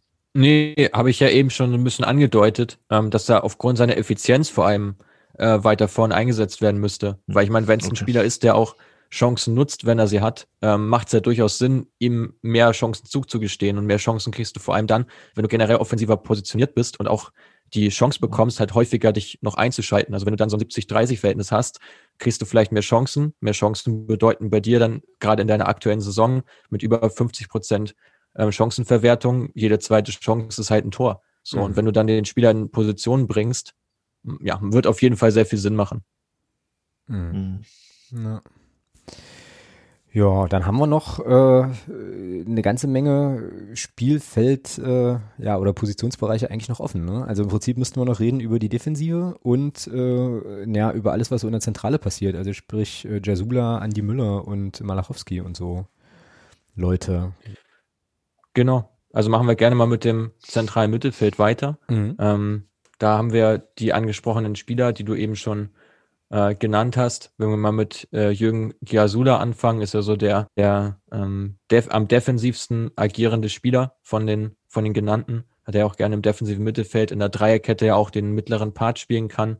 Ähm, ist da im Defensiv-Zweikampf extrem stark. Äh, hat er eine Quote von über 70 Prozent, was gerade für einen Sechser extrem gut ist, liegt aber wahrscheinlich auch an den Partien, äh, an denen er einfach Innenverteidiger gespielt hat, dass er sich da die, ähm, die gute Quote quasi besorgt hat, sage ich mal so. Aber ansonsten wirklich ein super, super Wert und auch die Passquote ist extrem hoch mit 87 Prozent. Ähm, hier ist ganz klar von einem Holding-Midfielder die Rede, also ein Spieler, der hohe Quoten hat, aber nicht so die wirklich vielen Aktionen. Das, also er definiert sich schon auch mehr übers Passspiel, dass er im Aufbauspiel halt ähm, beteiligt ist, aber ist jetzt auch kein Spieler, der den Ball komplett nach vorne trägt oder mal ähm, viel ins Dribbling geht, ähm, viele Pässe abfängt. Das sind alles nicht unbedingt seine Kernkompetenzen. Also er ist schon eher so ein Stabilitätsspieler, sag ich mal, mhm. der dir halt ein bisschen Sicherheit gibt, ähm, auch mal die Absicherung bildet bei Angriffen, also die eigene Absicherung, Konterabsicherung. Ähm, insofern glaube ich, gerade im Abstiegskampf ein durchaus wichtiges Puzzleteil. Ist jetzt aber nicht der attraktivste Spielertyp, um es mal so zu sagen. Okay, was, mein, was meinst du mit äh, nicht so attraktiv? Ja, ich stelle es mir, also ich, ich, gerade so für Fans äh, sind es meistens jetzt nicht die äh, die Spieler, weswegen man ins Stadion geht. Ah, so, okay, okay. Weil es halt äh, wirklich Spieler sind, die eher Ja. unauffällig agieren, aber dafür recht effektiv sind. Also es macht schon durchaus Sinn, einen Spieler da im Kader zu haben oder vielmehr auch äh, im Team zu haben, aber zum Beispiel zwei von diesem Spielertyp macht überhaupt keinen Sinn. So, weil du dir damit im Prinzip viel blockierst, weil es nicht die Spieler sind, die auch selber mal die Initiative, sage ich mal, ergreifen und jetzt Mhm. wirklich mal einen And Angriff nach vorne pushen, auch gerade so im Konterspiel, auch jetzt nicht diejenigen sind, die was initiieren. Ähm, insofern das schon als, als Ergänzung zu sehen. Also ich will ihn jetzt, ich will ihn jetzt da nicht, nicht mit ihm, nicht mit ihm vergleichen, weil das sind schon Welten, ja. Aber ähm, ich, ich sehe das auch so. Also ich bin, ich bin jemand, der schon gerne auf sowas guckt auch und ich bin absoluter Fan von so, von so Spielertypen wie Jasula, weil ich mag, ich mag Spielertypen, die wenig Fehler machen. Ähm, und, und, und eine unheimlich hohe äh, Passsicherheit haben. Also mir kommt da immer, auch wenn der, wie gesagt, der Vergleich hinkt extrem, aber mir kommt da immer Toni Kroos in den Sinn. Ähm, extrem unauffälliger Spielertyp, aber macht sehr, sehr viel richtig. Und, und das ist so das, das ist so das, wo ich sage, deswegen, deswegen ist, sehe ich den, den, den Jürgen Sula auch so gerne spielen. Weil der hat auch was, was, was du, was du mit, mit Zahlen vielleicht, vielleicht kann man das mit Zahlen auch messen, aber was mir immer wieder auffällt, wenn, wenn der einen Pass spielt, der spielt den Pass zu 98 Prozent so, dass du den als Mitspieler, wenn du den bekommst, dass du den immer so verarbeiten kannst, dass du eine Offensivbewegung hast. Also der spielt dir den Ball immer so, dass du deine Offensivbewegung nicht unterbrechen musst. Und da haben wir eben sehr viele Spieler, die spielen auch gerne mal dich, dir den Ball genau in den Fuß, dass du ihn erst mitnehmen musst Ja. und dann, um dann in diese, in diese Situation zu kommen. Oder du hast halt auch Spieler, die spielen den Ball gerne mal in den Rücken.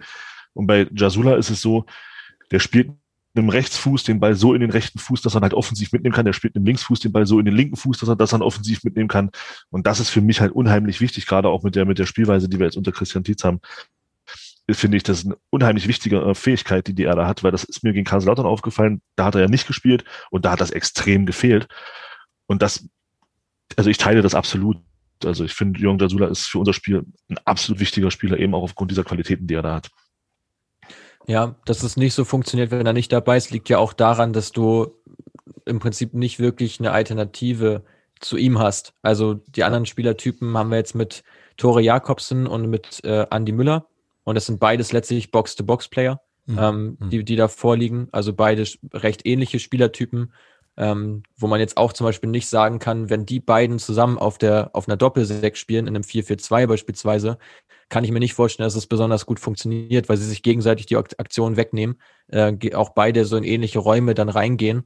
Ähm, kann jetzt nicht so unbedingt die, die beste Lösung sein. Also in einem Dreier-Mittelfeld kann es schon noch eher gehen, aber zum Beispiel in einem Zweier-Mittelfeld ähm, kann man Jakobsen und, und Müller nicht so gut zusammenspielen lassen.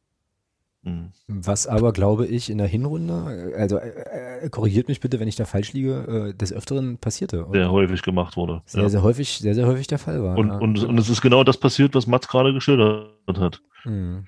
Äh, Die Räume, die sich da gegenseitig geklaut haben, das war schon, also du, es kam halt wirklich nicht Spiel zustande. Ihr könnt euch ja an diese absoluten Grützenspiele noch alle erinnern. Also das ist, Genau. äh, Ja.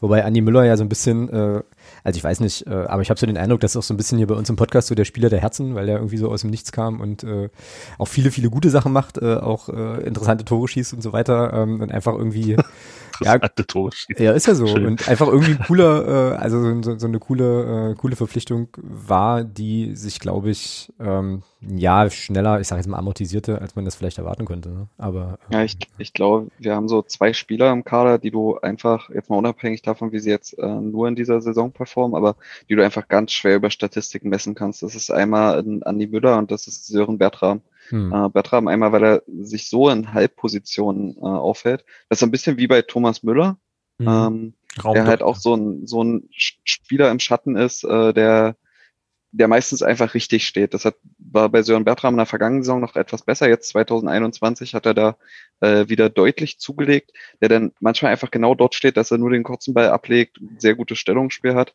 Und bei Andi Müller, äh, der ist, also statistisch hebt er sich im zentralen Mittelfeld, was ich geguckt habe, nicht so wirklich ab vom Rest, aber ähm, ist ja auch, glaube ich, immer noch unser bester Torschütze.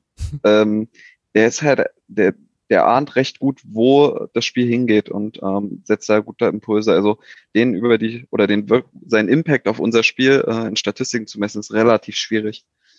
Mhm. Ja. Was bei Andy Müller, was, was ich da immer wieder faszinierend finde, ist, ähm, trotz seines geringen Alters, äh, der Bengel, der holt sich gerne mal relativ früh im Spiel gelbe Karten ab, aber verhält sich dann, wenn er diese gelben Karten hat, im Zweikampf, ist im Zweikampfverhalten dann, was die, was dann danach die Zeit angeht, mit dieser gelben Karte im Rücken, unheimlich clever. Also das ist, äh, das macht teilweise richtig Spaß, das zu sehen, wie der in seinem Alter, was der für ein cleveres Zweikampfverhalten dann an den Tag legt.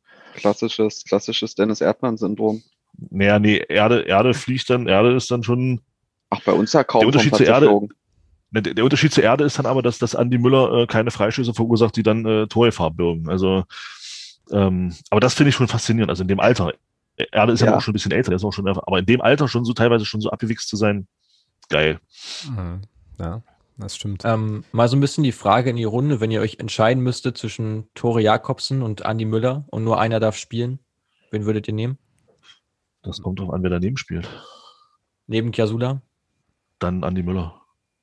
Hm, Gehe ich mit. Jeremy? Ich sehe Jürgen Jasula absolut nicht in einem Doppel, in einem ZM mit zwei Spielern. Also würde bei mir gar nicht als Option kommen. Uh, spannend. Okay, okay. interessant. Das heißt, Weil Jasula das, dann dahinter in der Dreierkette oder wie würdest du ihn einbauen?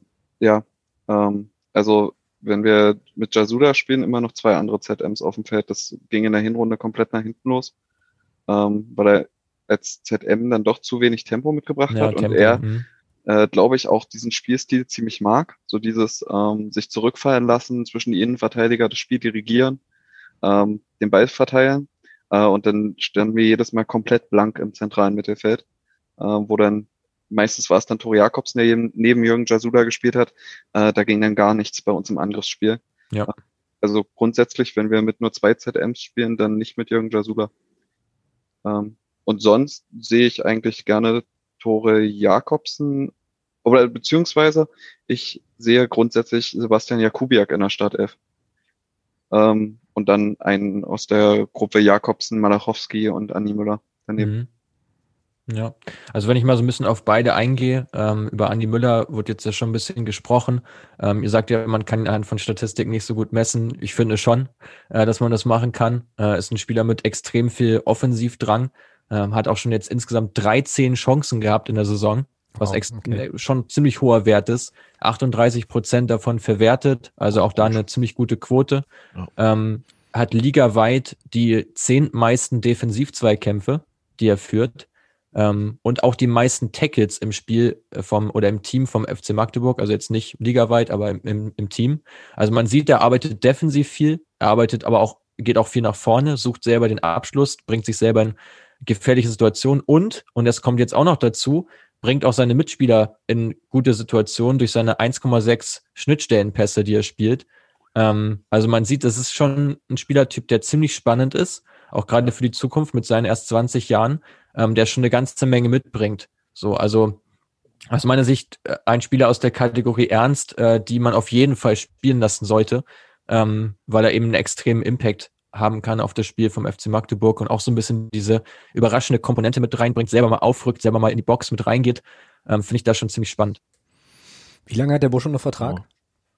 Er hat bis äh, 22 Vertrag, aber ähm, also sozusagen noch ein Jahr dann. Mhm. Aber ich bin auch der Meinung, ähm, wenn man es schaffen würde, äh, diesen, diesen Spieler, also vorausgesetzt für Verbleiben im Profifußball, langfristig äh, an uns zu binden, sehe ich da unglaublich viel Potenzial, dass er sich äh, zu einem Mannschaftskapitän entwickelt. Mhm, okay. Nicht, dass er jetzt schon die Rolle ausfüllen kann, aber er bringt für mich enorm viel mit, was äh, in, in vier, fünf Jahren ein Mannschaftskapitän ausmachen kann weil wir ja immer darüber reden, dass uns diese Spielertypen abhanden kommen. Boah, wenn ich die auf die Kommunikation im, auf dem Feld und so weiter bei ihm achte. Mhm.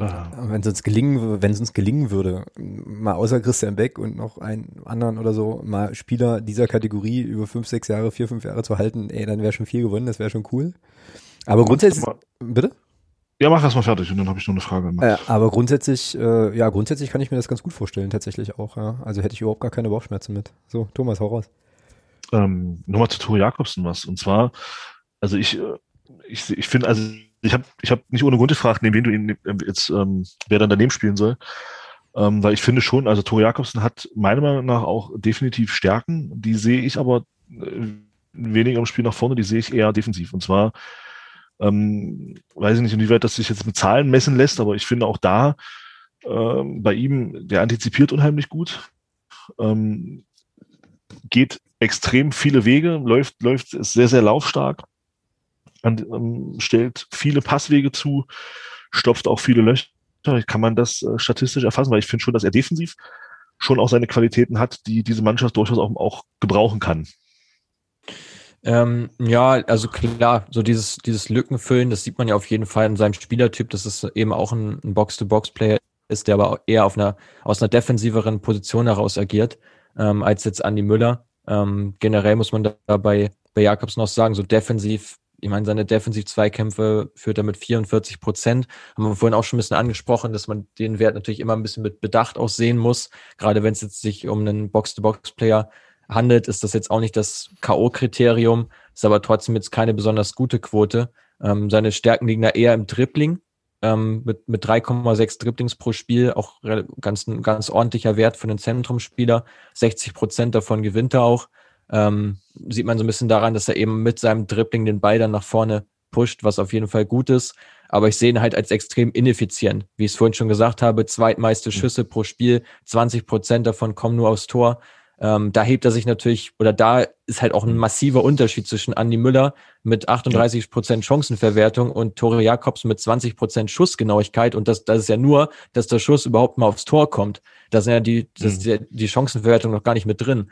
Da siehst du natürlich schon einen recht deutlichen Unterschied, ähm, wo ich jetzt mit Jakobsen, ist auch noch ein recht junger Spieler mit seinen 23 Jahren, ähm, ja, aber halte ich, wenn du einen Müller hast, der diesen Box-to-Box-Player gibt, brauchst du letztlich Jakobsen nicht zwingend. Also ich finde, die mhm. beiden sind sich einfach zu ähnlich, als dass man jetzt beide spielen lässt. Es sei denn, man spielt halt wirklich viel auf Umschaltspiel. Dann könnte man natürlich drüber nachdenken, in einem Dreier-Mittelfeld mit vielleicht Gasula so als Absicherung, der sich dann gerne auch mal fallen lässt und zwei Achter, die dann auch beide Box-to-Box-Player sind, kann man drüber nachdenken, so ein bisschen nach Liverpool-Modell. Ähm, die es ja auch viel gespielt haben. Ähm, aber Jetzt ist ja auch äh, Magdeburg nicht gerade die Mannschaft mit vielen Konterangriffen, ganz im Gegenteil. Sie haben ja die wenigsten Konter äh, gefahren der Liga mit nur 13 Stück pro Spiel.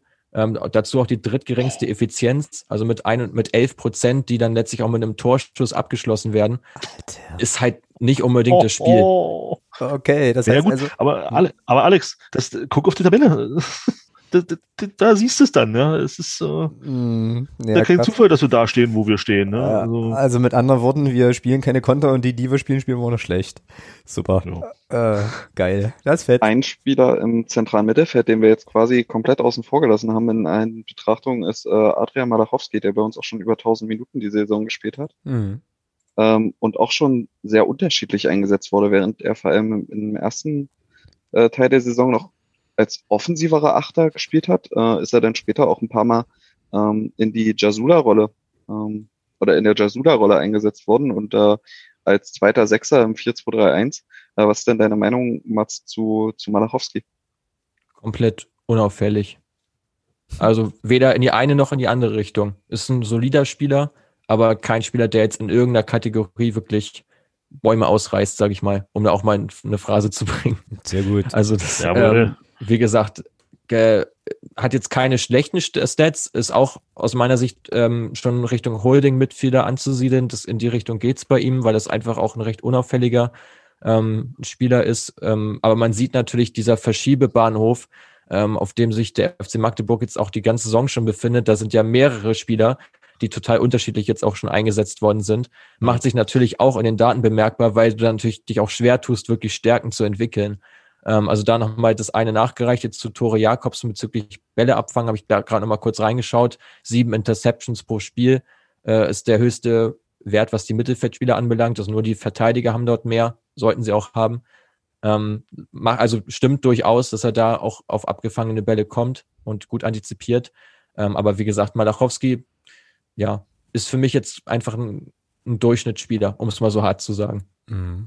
Dann, wenn, wenn wir schon mal dabei sind, ähm, das ist dann, da bin, das ist mal ganz, ganz spannend. Jetzt mal gucken, wer so zahlentechnisch jetzt hier, äh, Jeremy und ich, wir, wir diskutieren immer ganz gerne über einen Außenspieler bei uns, äh, der jetzt so nicht mehr so zum Zug kommt, äh, weil er auch verletzt war, und zwar den Herrn Sliskovic.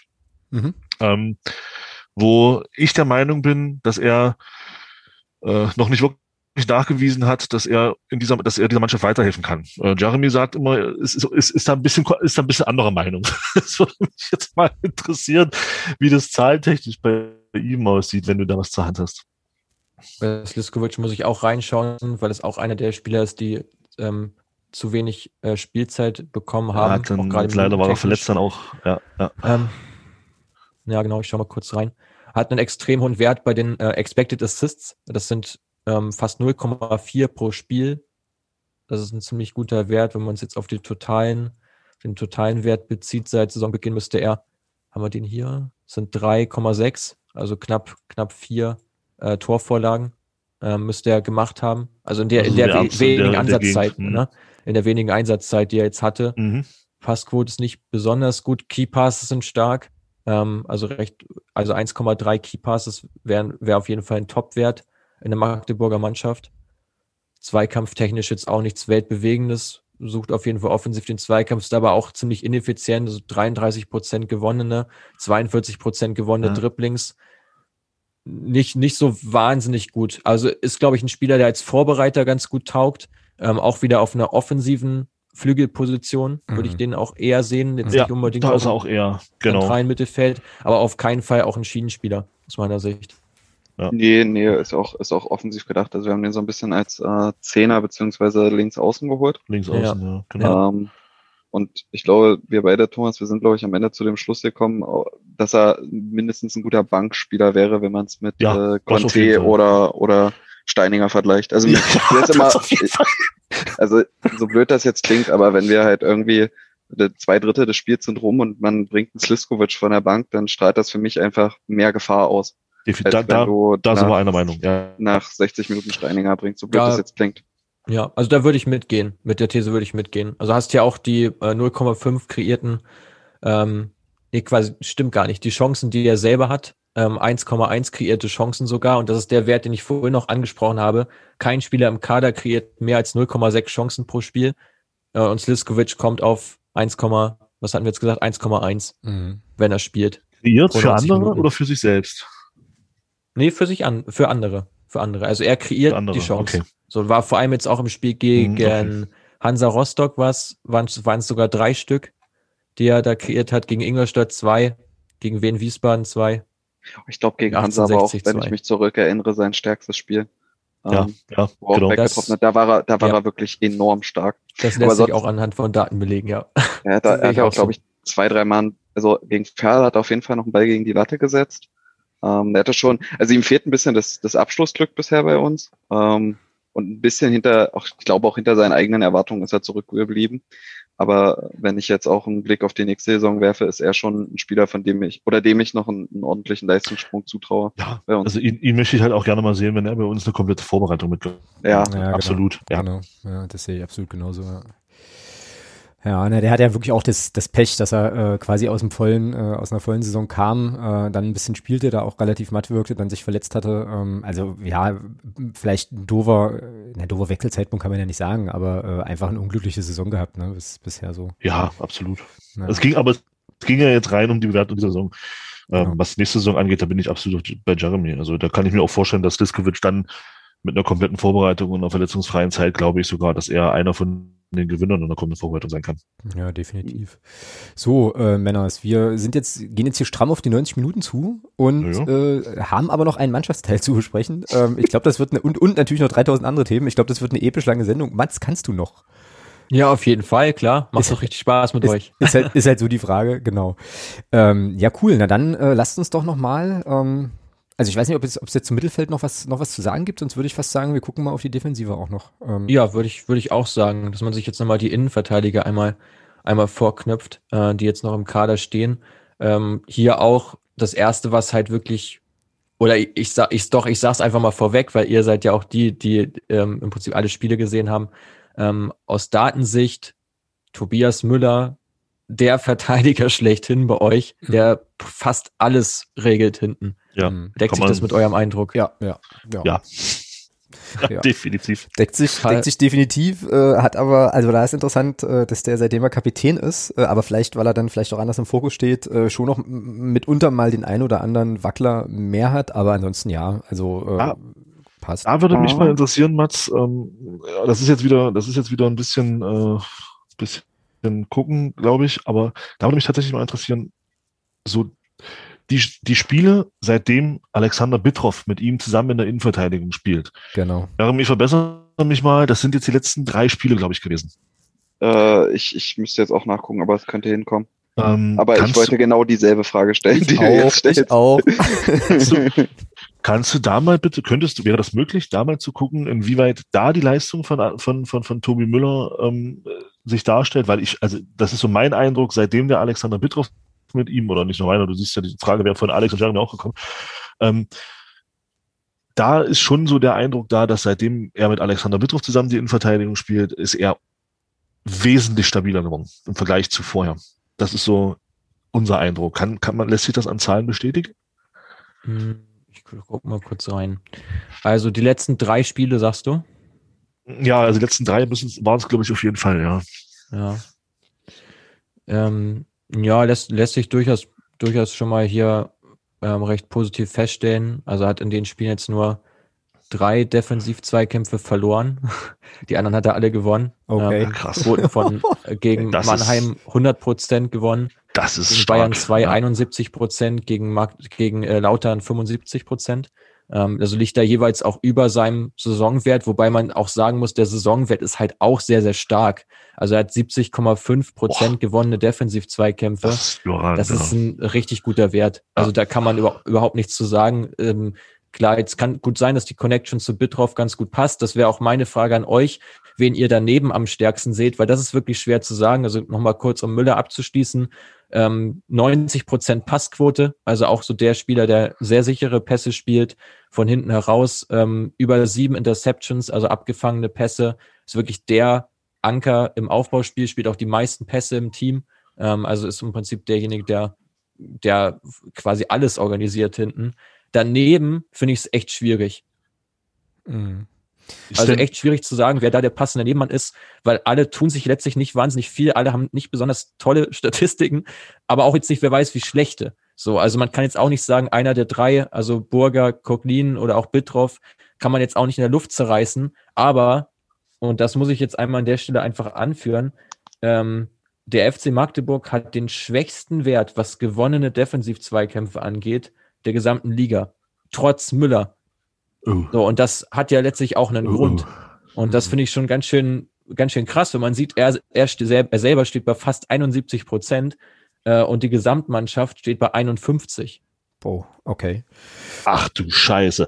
Ähm, da nochmal eine Frage zu Tobi Müller, ähm, um das vielleicht mal abzu um das dann vielleicht abzuschließen, ähm, weil du sagst, äh, hohe Passsicherheit. Ähm, da ist da ist jetzt so für mich der optische Eindruck, aber der, dass äh, Tobi Müller den Großteil seiner Pässe eher quer und zurückspielt. Wobei ich auch da sagen muss, dass in den, das ist in den letzten Spielen auch besser geworden von, vom optischen Eindruck her. Dass er auch gerne mal wieder ähm, nach vorne spielt und vor allem, was, was ich bei ihm unheimlich stark finde, wenn er sie denn mal bringt, ähm, sind seine diagonalen Seitenwechsel. Die finde ich, spielt mhm. er, spielt er richtig gut. Ähm, wie ist denn, wie ist denn da das so? Also, weil ich finde schon, dass er in der Phase, wo es jetzt bei ihm vom optischen her, was man so sieht, nicht so lief. Obwohl wir da wirklich, wenn du sagst 71 Prozent über die Saison, das ist ja wirklich auch noch auf hohem Niveau, was die Zweikämpfe angeht. Ähm, da fand ich doch schon eher die Pässe sehr, sehr rückwärtsgewandt und, und, in der Regel quer über drei, vier, fünf Meter. Also das war dann schon wenig Risiko halt auch dabei. Und das hatte meine auch in den letzten Spielen auch zugenommen. Ist das so mhm. oder ist das wieder nur eine Einbildung von mir? Hm, ja, also man kann natürlich hier auch so ein bisschen unterscheiden, wohin die Pässe gespielt werden. Da gibt es ja so diese Forward Passes, also die Pässe, die nach vorn gespielt werden, sind bei ihm 18,7. Mhm. Äh, also er spielt insgesamt 52 Pässe im Spiel im Schnitt. Ähm, davon, ja, also grunden wir jetzt einfach mal auf, also 52 Pässe im Spiel, 19 davon vorwärts gerichtet, 5 davon äh, zurück und der ganze Rest lateral, also im Prinzip seitwärts. Ähm, Verlagerungen werden hier mhm. nicht explizit ge gekennzeichnet. Da habe ich leider keinen exakten Wert für. Es gibt die Langpässe, also die ah, Long Passes. Kann durchaus dann so sein, kommt auf die Passdistanz dann an. Wenn da, glaube ich, mehr als 30 Meter sind es, glaube ich, dazwischen liegen, dann ist es ein langer Pass.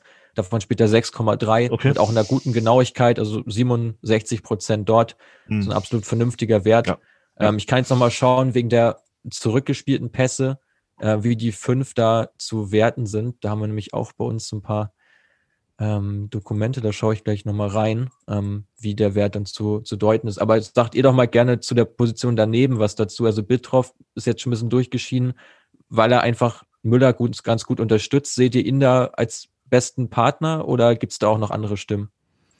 Nee, ich glaube, oh. da sind wir uns hier sind wir uns schon einig, oder? Dass Bitroff da, äh, da passt. Jetzt muss man aber, äh, glaube ich, dazu sagen, dass ja einfach auch die Saison bis zu Christian Tietz äh, Verpflichtung eher wirklich insgesamt irgendwie gruselig war und also zumindest meine Wahrnehmung, wahrscheinlich ist das bei euch ähnlich, dadurch auch dolle getrübt ist. Ne? So, äh, aber jetzt habe ich den, den Jeremy, glaube ich, äh, ganz fies hüfthoch weggegrätscht. Ich glaube, du wolltest auch gerade noch. Grad mm, ich, ich, ich war da sogar eine andere Meinung. Ich fand Betroff auch vorher schon äh, völlig in Ordnung. Es, ich fand es nur, oder für ihn war es halt nur ein bisschen schade. Er wurde ja größtenteils, ähm, also ich glaube, eine Zeit lang hat er immer Linksverteidiger gespielt und damit mhm. auch noch teilweise die linke Schienenposition. Und äh, da, das hat halt, ich glaube, sein, wenn man jetzt rein auf die Statistiken guckt, ihm die Statistiken ordentlich versaut. Ich glaube, er hat die, der hat eine grausame Flankenstatistik in der Zeit gehabt, weil Flanken mit links ihm einfach gar nicht liegen als Rechtsfuß. Ähm, und dabei hat er sich auch äh, die, die Zweikampfstatistiken versaut. Aber so rein von dem, was ich beobachtet hatte, ist das ist schon Betroff äh, erheblich stärker. Er hat nur eine Schwäche und das ist Kopfballspiel. Ähm, was, glaube ich, allgemein eine Schwäche bei uns in der, in der Innenverteidigung ja. ist. Aber ja. wenn, wenn ich persönlich das, das ranken würde, äh, bei uns in der Innenverteidigung, dann also sozusagen als Partner neben Tobias Müller, dann ist es bei mir Bitroff, dann Borger und dann Coglin. Wobei ich ähm, persönlich auch Philipp Harrand immer noch als relativ talentiert einschätze und ja. in den Sachen, die ich gesehen habe, er mir eigentlich ganz gut gefallen hat und ich einfach zu gerne mal sehen würde, wie ein Philipp Harrand spielt, wenn er mal drei Spiele am Stück ja. performen würde. Wird, glaube ich, in dieser Saison nicht mehr passieren, aber wenn wir die Klasse halten, wäre das so eine Sache, die ich in der nächsten Saison wirklich sehr, sehr gerne mal sehen würde. Weil ich glaube, dass ein Spielniveau von einem Borger oder von einem Coglin schafft ein äh, Philipp Harand auch. Ähm, ja, sehe ich auch so. Ähm, zu Borger vielleicht noch was. Ich weiß nicht, Mats, vielleicht kannst du da mal beim, auf den Coglin Borger ein bisschen eingehen.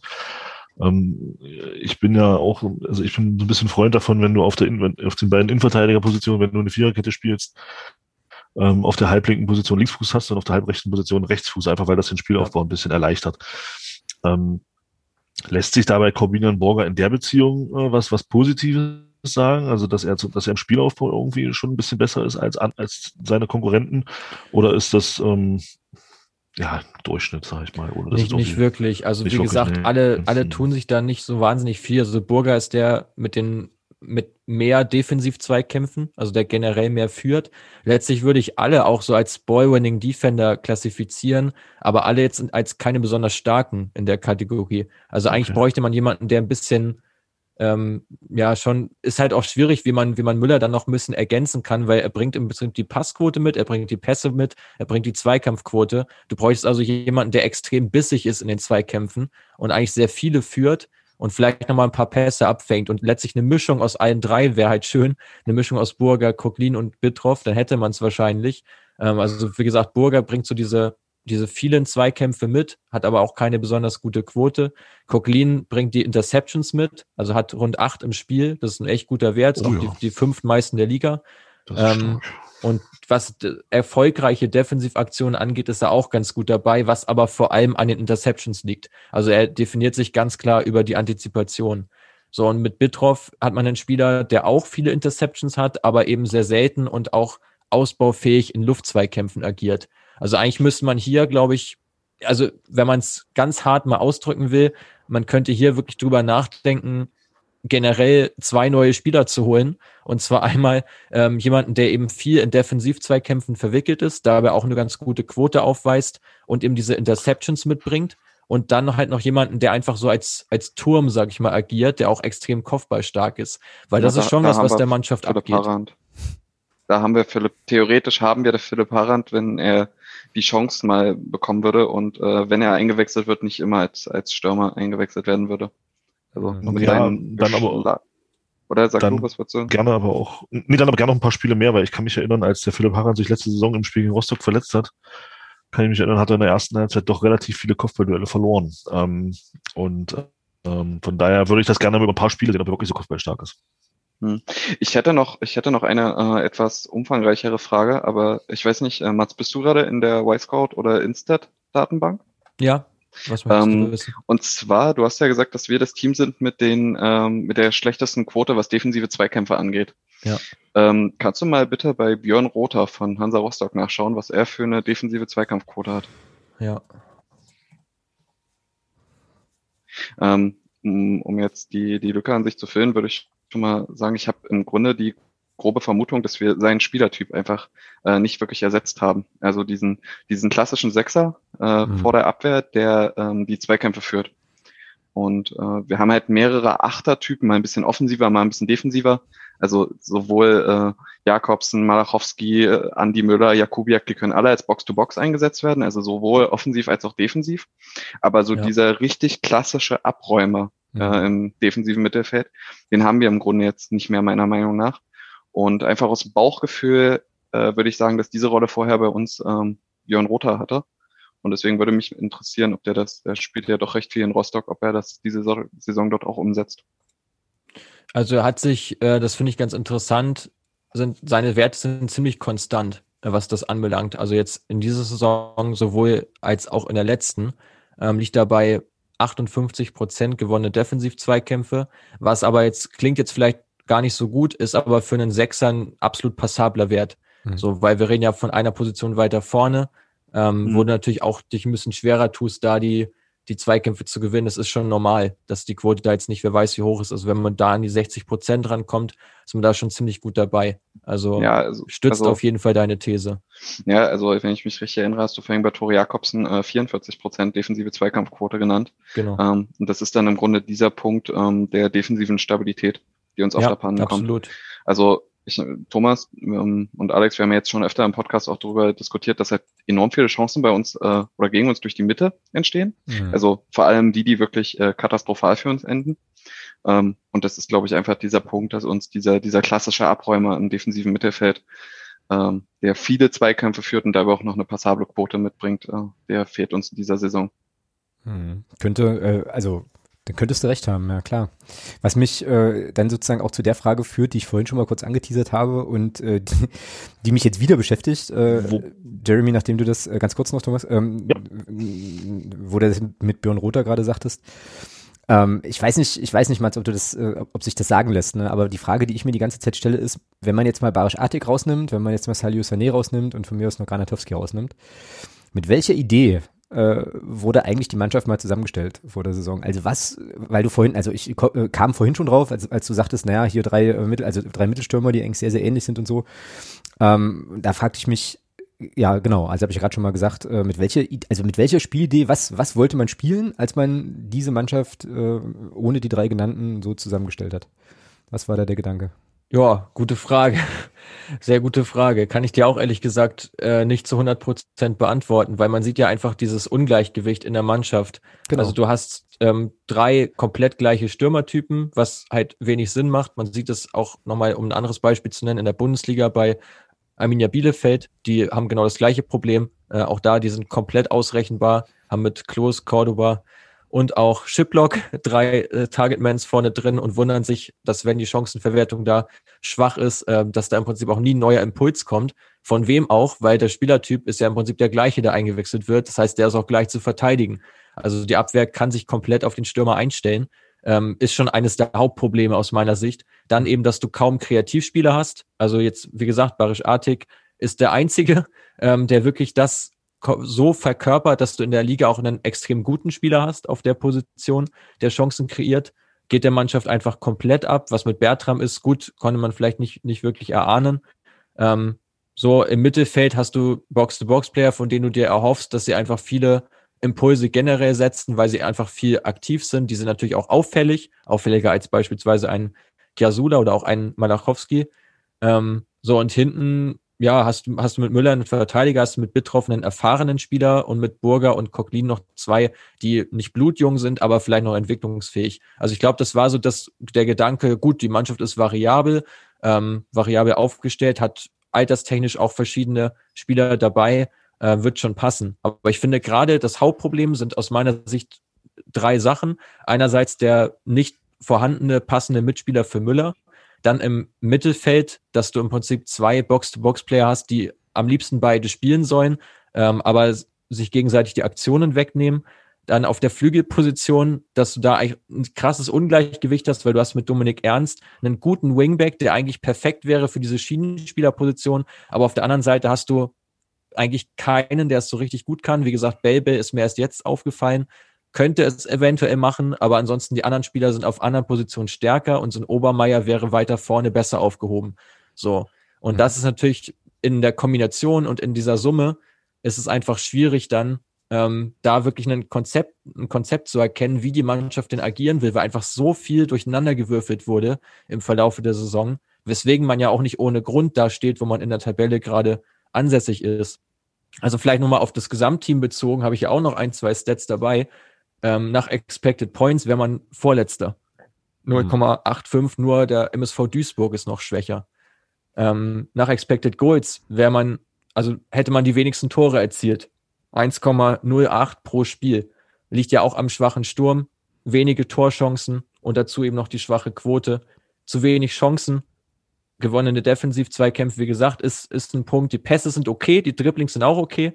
Das, das ist jetzt nicht so das, das große Problem, aber du bist einfach komplett ausrechenbar, aus meiner Sicht. Das ist das Hauptproblem, was die Mannschaft größtenteils in der Saison hatte äh, und auch immer noch hat. Ähm, und das lässt sich auch wieder so ein bisschen auf die Konterangriffe zurückführen, dass dieses Überraschungsmoment ähm, da auf jeden Fall nicht vorhanden ist, weil es eben, wie gesagt, die wenigsten in der Liga sind. Ja, alles klar. Mike Drop an der Stelle und schöne Grüße an die sportliche Leitung nee, vor Ottmar. Vor der, richtig. Alter, genau. Ich, ich hätte sogar noch eine Kirsche äh, auf der, auf der Sahne. Ja, bitte, bitte, bitte. Und zwar äh, bin ich der festen Überzeugung, dass wir schon ein Spielsystem haben, auf das äh, der Kader ausgerichtet war, wir das aber einfach im Sommer konsequent ignoriert haben und äh, den Kader auf was anderes trainiert haben. Also wir haben, ich, oder ich bin, ich bin der Überzeugung, dass wir den Kader auf ein 4-3-3 ausgerichtet haben. Ähm, und zwar mit genau der Rolle, die Jasula jetzt spielt, nämlich als tiefen Sechser. Das hat er nämlich in der letzten Saison dann vor allem zum Ende hin relativ gut gemacht und es hat uns viel Stabilität gegeben. Also ich bin mir relativ sicher, dass das so gedacht war, dass wir äh, grundsätzlich in der Viererkette mit Ernst, Müller, tendenziell Borger und ähm, Belbel spielen. Jasula als Sechser davor, der sich zwischen die Innenverteidiger fallen lässt und die Außenverteidiger Belbel und Ernst sich in die Offensive einschalten können. Äh, dann haben wir unglaublich viele Achter geholt also Box-to-Box-Spieler mit Jakubiak, Andi Müller, Tore Jakobsen etc. pp. Davon sind ja die meisten neu, die dann sozusagen diese, diese Doppelacht im zentralen Mittelfeld spielen wollen. Äh, vorne ein Zielspieler, weswegen wir mit Kai Brünker und Christian Beck nahezu dieselben Spielertypen haben. Und dann sollte das Ziel sein, dass wir mit verschiedenen Spielertypen auf den Flügeln, von Sliskovic über Conte, über Steininger, über Bertram, über Kart, äh, halt über Obermeier, der offensiv geplant war, ähm, Optionen schaffen auf den beiden Flügeln, dass du quasi in der offensiven Umschaltbewegung aus dem 4-3-3 stets in ein 3-4-3 gehst. Und trainiert haben wir halt ein 4-4-2 die gesamte Vorbereitung und äh, das hat dann halt überhaupt nicht geklappt und demzufolge haben wir in der Hinrunde einfach keine Automatismen aufgebaut. Und die Ergebnisse haben wir dann, sehen wir bis jetzt. Mhm. Ja, klingt auf jeden Fall sehr plausibel, ja, das stimmt. Ich stimme dir da durchaus zu. Also ich glaube, gerade mit dem Kader macht es halt auch absolut keinen Sinn, Doppelspitze zu spielen, weil du kannst einen Brünker und einen Beck oder auch einen Sané, zwei davon kannst du gar nicht zusammen spielen lassen. Auch da wieder dasselbe Problem wie bei den Achtern, die nehmen sich gegenseitig komplett die Räume weg und keiner von denen wird jetzt wirklich die Tiefe suchen. Also mhm. du schränkst dein Spielfeld dadurch eigentlich noch mehr ein. Ähm, macht auf jeden Fall keinen Sinn. Deswegen musst du auf jeden Fall schon mit einem Stürmer agieren, wenn du das mit einem Targetman probieren willst. Ähm, ja, also finde ich aber durchaus plausibel, was du auch beschrieben hast. Aber wie gesagt, dann gerade auf der Linksverteidigerposition ist es schon ziemlich dünn dann. Ähm, also auch nur mit einem Belbe reinzugehen, der wirklich da das, das wirklich gut auch spielen kann. Alles andere ist ja im Prinzip eine Notlösung. Ähm, finde ich dann schon auch ein bisschen gewagt. Ja, definitiv auch grundsätzlich die Saison ohne ähm, zentralen offensiven Mittelfeldspieler anzugehen, also ja. gar keinen im Kader zu haben. Advanced Playmaker, ja genau. Ja, und in der vergangenen Saison war das halt äh, im Grunde Mario Kvesic bei uns. So kann man jetzt drüber diskutieren, ob er die Erwartungen voll erfüllt hat, aber ich glaube, er hat fünf oder sechs Torbeteiligungen in der entscheidenden Saisonphase nach der Corona-Pause gehabt, ähm, die uns gut und gerne, kann man schon so sagen, den Arsch gerettet haben in einigen Situationen. Und ähm, den Vertrag haben wir auslaufen lassen und seine Position einfach gar nicht befüllt. Auch in dem System, was ich gerade genannt habe, ähm, wären wir bei einer Verletzung von Jasula absolut aufgeschmissen. Und ich sag mal, der ist ja auch mittlerweile 35, glaube ich, mhm. äh, ist auch so eine Sache, die Position einfach nicht doppelt zu besetzen, obwohl er ein Spieler Mitte 30 ist, ist auch so ein Thema. Also, weiß nicht, ich finde, oder genau das ist auch der Grund, warum wir bis heute, oder jetzt unter Christian Tietz finden wir schon ein ganz gutes System, aber warum wir vorher so äh, hin und her geschwankt sind zwischen zig Systemen, weil wir im Grunde ich glaube, das war auch in der ersten Podcast-Teilnahme von mir, hatte ich das thematisiert. Wir können eigentlich nicht positionsgetreu wechseln. Mhm. So jedes Mal, wenn wir von der Auswechselbank einfach jemanden bringen, ja. aus Konditionsgründen, stellen wir das System um oder mussten wir das System umstellen, äh, obwohl das gar nicht das Ziel war. Und ähm, ja. ja. Das war, glaube ich, einer der Hauptpunkte. Wir haben zwar angegeben, dass wir alle Positionen doppelt besetzt haben, aber das haben wir nicht. Gut, das wird ja eigentlich immer angegeben. Das ja. wird ja auch meistens mit der Anzahl der Spieler begründet, aber nicht unbedingt darin, wie die Spieler denn äh, agieren. Also deckt sich ja komplett damit, dass die Kaderplanung da ein Stück weit misslungen ist, ähm, weil du eben genau das sind ja die Probleme, die du dann hast, dass du einen Spieler reinbringst, ähm, den du aber ganz anders einsetzen musst und stellst für ihn quasi das System um, damit er in seiner Rolle funktioniert und die ganze Mannschaft verändert sich wieder, alles verschiebt sich und so kommst du natürlich auch gerade bei so einem, ich nenne ihn nochmal als Beispiel Malachowski, ähm, auf komplett durchschnittliche Werte, weil er sich nirgendwo wirklich ausprägen kann, weil er quasi wie so ein, wie auf einem Verschiebebahnhof mal defensiver, mal offensiver, mal 50-50 eingesetzt wird, da können sich natürlich auch schwer dann Stärken entwickeln. Also liegt auf der Hand. Genau, ja, krass.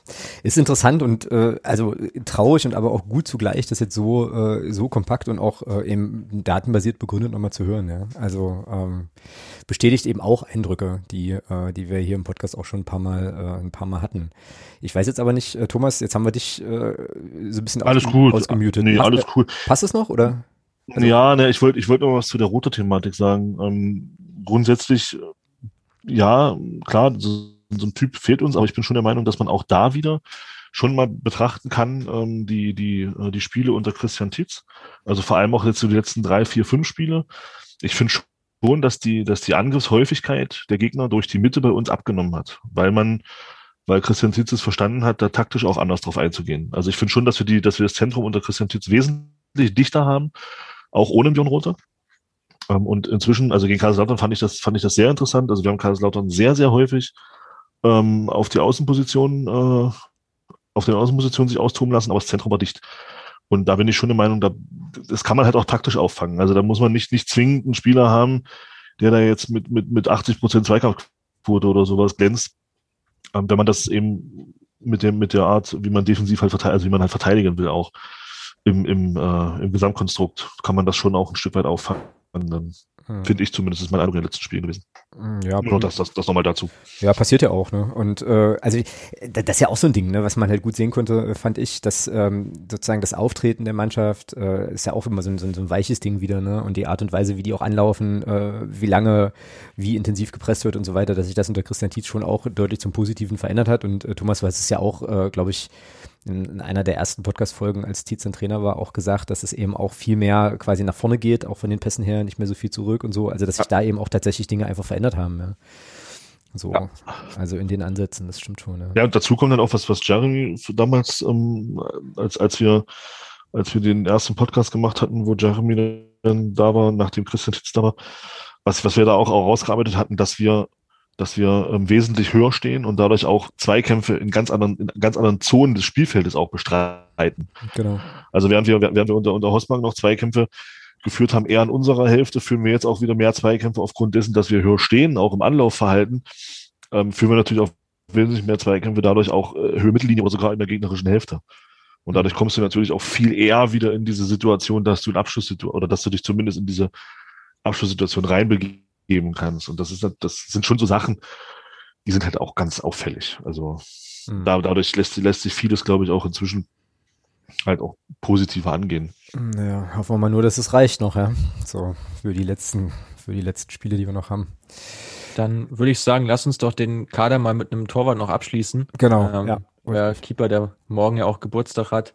Ähm, ja, Morten Behrens 2,4 Prevented Goals. Das ist ja bei den Torhütern eine ganz spannende Statistik. Jeremy wird sie kennen von Y-Scout, wo im Prinzip berechnet wird, wie viele Gegentore müsste Magdeburg bekommen haben mit ihm im Tor ähm, und wie viele haben sie bekommen. Da ist Behrens im Plus. Das ist immer gut für einen mhm. Torwart, mhm. wenn er im Prinzip mehr Tore verhindert, als er zulässt oder dass er im Prinzip da nicht im Minus ist ist ein solider Wert, gibt auch viele Torhüter, die da noch drüber liegen. Ich würde bei ihm einfach mal davon sprechen, er ist auf jeden Fall ein vernünftiger Linekeeper, also gut auf der Linie, ähm, bringt auch im, im Passspiel ordentliche Anlagen mit. Ähm, ist jetzt keiner, der, wer weiß, wie weit rausläuft, also so diese, diese Eigenschaft, die Manuel Neuer manchmal mitbringt, ähm, ist jetzt eher weniger seins, ist, glaube ich, ein solider Keeper, gerade auch für die dritte Liga, auch kein Überkeeper, ähm, aber eine sehr ordentliche Option und ich jetzt glaube ich auch nicht das Hauptproblem äh, in, in Magdeburgs Situation. Wie seht ihr es? Nee, nee, ganz im Gegenteil. Also ja, ich glaube, der Morten hat uns, hat uns diese Saison auch locker schon sechs, sieben Punkte gerettet. Also ähm, definitiv, ja. Also da, also ich gehe mit der Einschätzung, mit dem, was ich so sehe und wie ich das einschätze, gehe ich voll mit. Ja, ja also äh, ich stimme dir da auch voll zu äh, Mats. Also im Grunde bei Morten Behrens fallen mir auch nur so, ich glaube, zwei Tore ein, wo er, wo man ihm schon eine echte Mitschuld geben kann. Äh, ansonsten holt er schon echt viele Dinge raus. Äh, bin auch der festen Überzeugung, dass wir ohne Morten Behrens in der vergangenen Saison bereits abgestiegen wären. Ja. Das war schon krass, was er da in den letzten sieben, acht Spielen für Paraden rausgeholt hat. Absolut. Ich glaube allerdings persönlich auch, dass wir gar nicht so schlechte Chancen haben, Morten Behrens bei Klassenerhalt zu halten, weil ähm, dieses dieses Merkmal, was viele moderne Keeper im Profifußball haben, also dieses richtig gut am Ball zu sein und im Spielaufbau, ähm, das, das geht ihm schon ab. Ich finde auch, seine größte Schwäche ist, ähm, das Spiel schnell zu machen. Also wenn er den Ball manchmal nach Flanken abfängt, wartet er sehr, sehr lange, hat er nicht so richtig das Auge dafür, äh, einen, einen laufenden Schienenspieler oder ähnlich direkt mit dem, mit dem Abwurf in Szene zu setzen. Und ja. auch seine Abstöße sind relativ ungenau. Also quasi alles, was er offensiv macht, äh, hat schon noch ordentlich Potenzial nach oben. Ähm, und ich glaube, für so ein abstiegsgefährdetes Team wie uns äh, ist er aktuell genau der richtige Keeper, weil er halt vor allem in der Defensive echt viel hält. Äh, aber ich glaube schon, dass wir Chancen haben, ihn auch über den Sommer zu halten. Also ich glaube jetzt nicht, dass äh, reihenweise Erstligisten äh, bei uns anklopfen werden oder beziehungsweise bei ihm anklopfen werden. Ist einfach mein Bauchgefühl, ohne ihm jetzt mhm. dazu nahe zu treten. Ja, also würde ich, äh, würde ich auch äh, absolut mitgehen. Ähm, und auch mit dem, was Thomas sagt, äh, also wir hatten das ja hier im Podcast auch schon häufiger, ne? Also ich glaube, wir hatten sogar mal eine Folge nach ihm benannt. so, weil er uns halt tatsächlich an der einen oder anderen Stelle halt echt den Arsch gerettet hat. Und das ist aber auch irgendwie so ein Kuriosum, was wir in Magdeburg haben. Also wie gesagt, korrigiert mich da bitte, wenn ich falsch liege, aber äh, die Torhüter-Position war eigentlich, bah, ja doch, also jedenfalls solange ich Clubfan bin, noch nie eine, über die man sich irgendwie Sorgen machen musste. So, oder? Habe ich da jetzt irgendwie irgendjemanden, der mal bei uns zwischen den, zwischen den Pfosten stand, massiv überschätzt? Jasmin Fesic.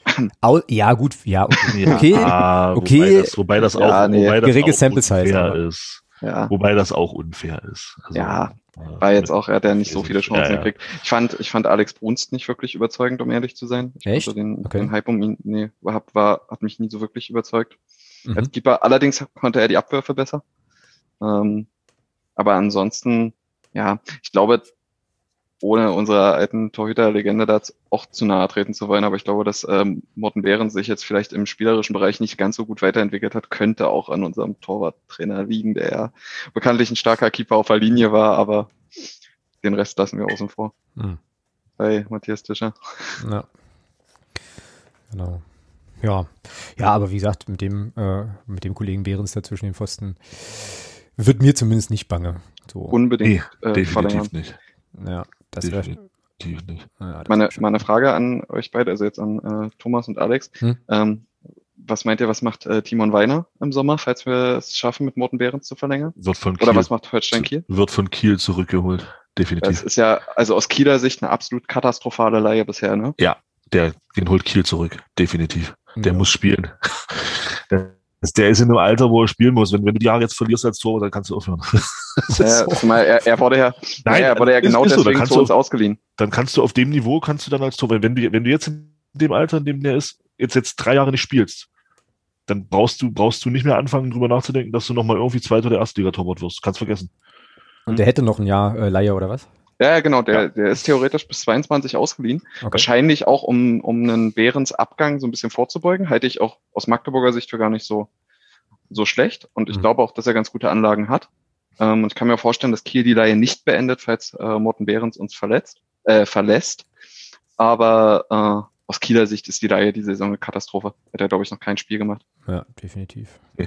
Ja. Ja, ja dann äh, würde ich fast sagen, sind wir hier nach schmalen zwei Stunden doch durch mit unserem Kader. Sehr schön. Und, äh, und haben ja jetzt noch, äh, haben jetzt noch äh, ungefähr 20 andere Sachen, die wir besprechen werden. Aber das ist äh, okay, das passt.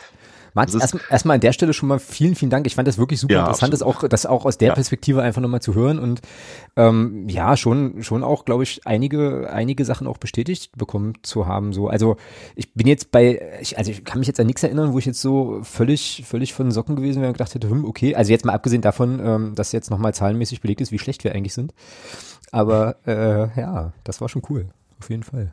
Ja. Ja, gerne. Also hat mir auch sehr viel Spaß gemacht, mich da ein bisschen reinzufühlen. Hätte auch lieber mal was Positives zu berichten, ähm, äh, statistisch, äh, gerade auch was die Gesamtperformance anbelangt. Aber wie gesagt, ähm, das liegt natürlich auch daran, wie letztlich performt wird. Ich kann da Klar. auch nichts dran machen. Genau. Die Zahlen lügen nicht, hatten wir ja vorhin schon mal. Wäre eigentlich ein Genau. cooler Sendungstitel, ähm, wenn ich da nicht schon einen anderen im Kopf hätte. Aber äh, gut, egal. Dann äh, würde ich sagen, wir gucken mal noch nach Ingolstadt, oder? Oder beziehungsweise äh, auf das Spiel, auf das Spiel gegen Ingolstadt. Ähm, Sehr gerne, ja. Es sei denn, ihr alle anderen habt jetzt noch was zum äh, sozusagen zum großen, zum großen Zahlenwerk und zum ersten Block.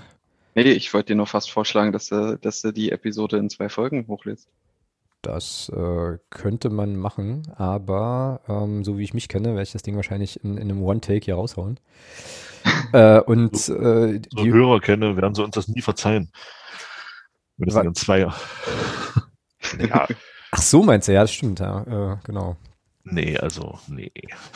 Ich, glaub, ich glaube eher, ich glaube eher, dass es für den einen äh, oder die andere eine längere Nacht wird. Grüße unter anderem nach Helmstedt an der Stelle zum Beispiel. Ähm, Oh ja, oh ja. Aber, aber okay. Ähm, ihr habt es so gewollt. Nein, Quatsch, alles gut.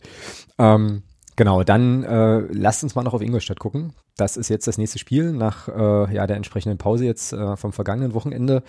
Ich äh, mache mal die ganzen Statistik-Sachen, also das, was ich jetzt hier an Statistiken liefern kann, mal, mal relativ knapp. Also Bilanz gegen Ingolstadt äh, hat mich erstmal erstaunt, aber äh, ist eigentlich ganz cool. Zwei Siege, ein, ein Unentschieden, zwei Niederlagen, vier zu vier Tore. Also so richtig torreich war das nie. Boah, Ja, letztes Spiel 0 zu 1 Niederlage am 11. Spieltag und ansonsten, äh, ja, muss man zu Ingolstadt zumindest von allem, was wir wissen können. Mats hat da garantiert gleich noch das ein oder andere Insight mehr. Eigentlich nur wissen, die sind auf Platz drei, also sind quasi Teil dieses, äh, dieses Dreigestirns, was die Liga mit weitem Abstand, äh, mit ungewöhnlich weitem Abstand für die dritte Liga anführt. Die haben jetzt in 29 Spielen 17 Siege, 6 Unentschieden, 6 Niederlagen. Ähm, und äh, ganz deutliche Ambitionen aufzusteigen. Und ich würde fast sogar so weit gehen zu sagen, die drei Mannschaften, die da oben stehen, die werden wahrscheinlich am Ende auch hochgehen. Ähm, ein bisschen abhängig davon, was in der zweiten Liga, wer da auf dem Relegationsplatz landet. Aber ähm, ja, die sind schon, die können schon so ein bisschen Fußball spielen, sagen wir es mal, äh, sagen wir es mal so. Ähm, Mats, du hast ja vorhin. Ganz kurz, Ja, ja, ja. ganz kurz, ganz kurz, falls es euch interessiert, äh, Nordmazedonien führt in der 92. Minute 2-1 gegen Deutschland. Ich, Warte mal, warte mal. Das war zur DFB-Thematik. Habe ich, habe ich eben auch schon parallel gesehen, als ihr, als ihr gerade gesprochen habt. Also, ja, unglaublich. Kann jetzt zum Spiel natürlich nichts sagen, weil ich es nicht gesehen habe, da, aber und da, ich, ich, möchte, ich möchte da mal, ich, und das, das, das ist so das, wo ich sage, das ist das Schöne am Fußball. Ich, ich nenne einfach mal, weil das passt jetzt gerade, ich nenne einfach mal ein paar Zahlen. Gespielte Pässe 674 zu 291, angekommen 602 zu 214. Passquote 89 zu 74, Ballbesitz 69 zu 31, Zweikampfquote, da haben wir es wieder, 54 zu 46 für Deutschland. Spielstand 1 zu 2. Okay. Geil. Das wir reden aber von, Schöne. wir reden aber von der A-Mannschaft, ja.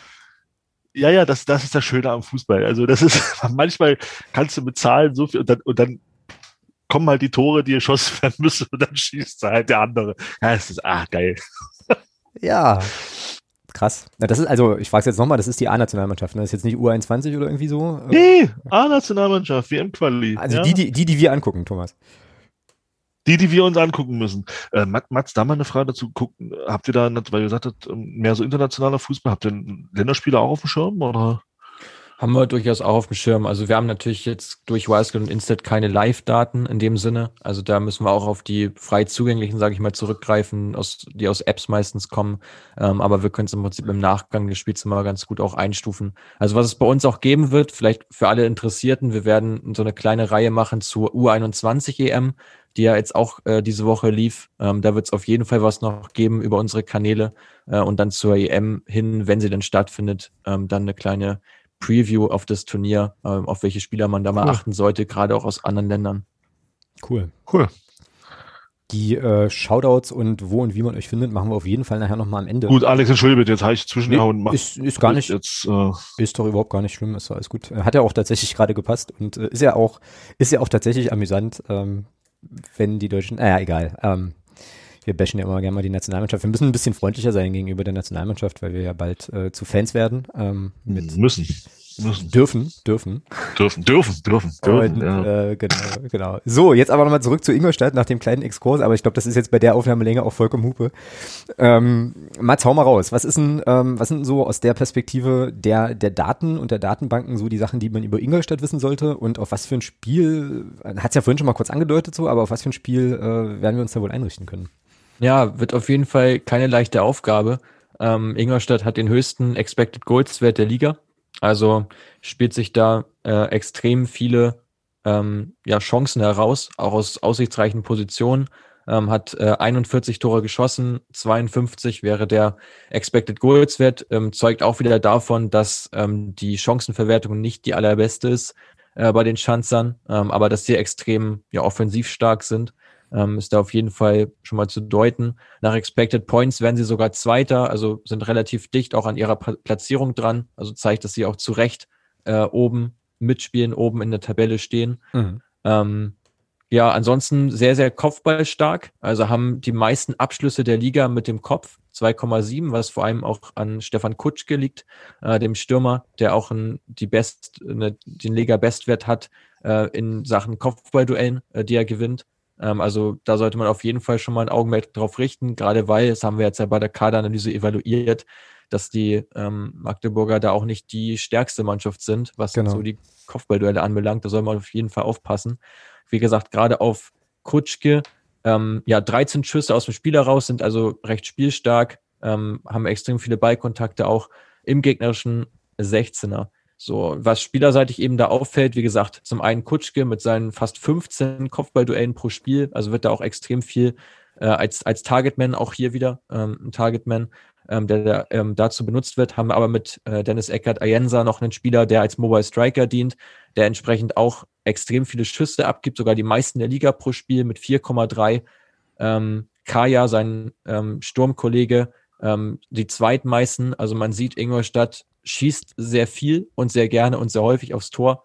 Ähm, wird also darum gehen, Schüsse zu blocken, defensiv die Kopfballduelle zu gewinnen ähm, und im Mittelfeld den guten Herrn Marc Stendera auszuschalten, der aus meiner Sicht auch ganz klar ein Bundesligaspieler ist, ja. von seiner An Veranlagung her, aber hat dann natürlich auch extrem viel Verletzungspech, ist jetzt so in der dritten Liga angekommen. Ähm, steht bei einem Expected Assist Wert von 7,5, also müsste auch fast dreieinhalb mehr haben, ähm, als er produziert hat, spielt auch sehr viele Schnittstellenpässe mit 2,3, also nochmal ein deutlich höherer Wert als ähm, die von ähm, Baris Artik zum Beispiel ähm, beim FC Magdeburg. Also es wird darum gehen, Ständerer aus dem Spiel zu nehmen. Ähm, es wird darum gehen, Kopfballduelle defensiv zu gewinnen ähm, und die Ingolstädter eben daran zu hindern, äh, viel äh, abzuschließen. Mhm. Ein bisschen helfen könnte uns an dem Punkt noch, dass äh, gerade bei Liga 3 Online noch gelesen, dass Dennis Eckart Ayensa allerdings ausfällt. Oh, okay. Zum, äh, zum Spiel. Genauso wie Björn Paulsen, der glaube ich auch gar nicht so ein unwichtiger äh, Innenverteidiger bei Ingolstadt ist. Mhm, ja, und Rico Preisinger, äh, ex-FC, der fällt spielt, auch aus. Spielt auch nicht, genau. Äh, der hat ja auch, das ist ja auch echt beschissen eigentlich, ja. Das, äh, also der ist ja da auch gar nicht so richtig auf die Beine gekommen, glaube ich, äh, ständig verletzt und jetzt irgendwie äh, Schulterkram, was ja auch darauf hindeutet, dass das ein bisschen länger dauert. Ja, das muss jetzt für uns, äh, also ich wünsche natürlich keinem, keinem Spieler irgendwie was Schlechtes oder so, aber das muss für uns jetzt alles irgendwie erstmal nicht von, nicht von Nachteil sein. Ähm, ja, und ich bin total gespannt. Also ich bin wirklich total gespannt, äh, wie das jetzt äh, funktioniert nach der nach dem spielfreien Wochenende ähm, und den Ergebnissen, die ja bei uns eigentlich ganz gut waren, auch der, äh, ja, so diesem, diesem kleinen Aufwärtstrend und so weiter. Und äh, Äh, Thomas, wir hatten ja schon mal gesprochen, du erwartest ja sechs Punkte aus den nächsten zwei Spielen, ne? Nein, nein, nee, ich, ich erwarte nicht, aber ich halte durchaus für möglich. Mhm. Ja. Also ähm, jetzt, jetzt mal jetzt mal unabhängig von den Zahlen, das ist, ähm, weil ich habe jetzt, also ich beziehe mich da jetzt mal vor allem auf Rostock. Ich habe das Spiel Rostock gegen Halle gesehen und habe mir dann auch nochmal ähm, andere Sachen so sporadisch von Rostock angeguckt, mal so ein paar, immer mal über ein paar Minuten hinweg gesehen. Äh, das ist jetzt nichts, wo ich sage, da müssen wir uns jetzt vor verstecken. Also da, ähm, das ist äh, klar mit den Stärken, die man, die man aus dem Sattelfußball kennt, keine Frage. Aber das ist eben auch alles verwundbar. Und was mir bei Rostock immer wieder auffällt, ist, denen fehlt, in, in meinen Augen fehlt denen vorne eben auch so einer, der der, der, der äh, 10, 12, 15 Tore pro Saison hat wirklich garantiert. Der fehlt denen und ähm, dafür haben sie natürlich, sind sie breiter aufgestellt, was das Thema Torschützen angeht, aber ich halte Rostock jetzt absolut nicht für unschlagbar und das gleiche gilt für mich für Ingolstadt.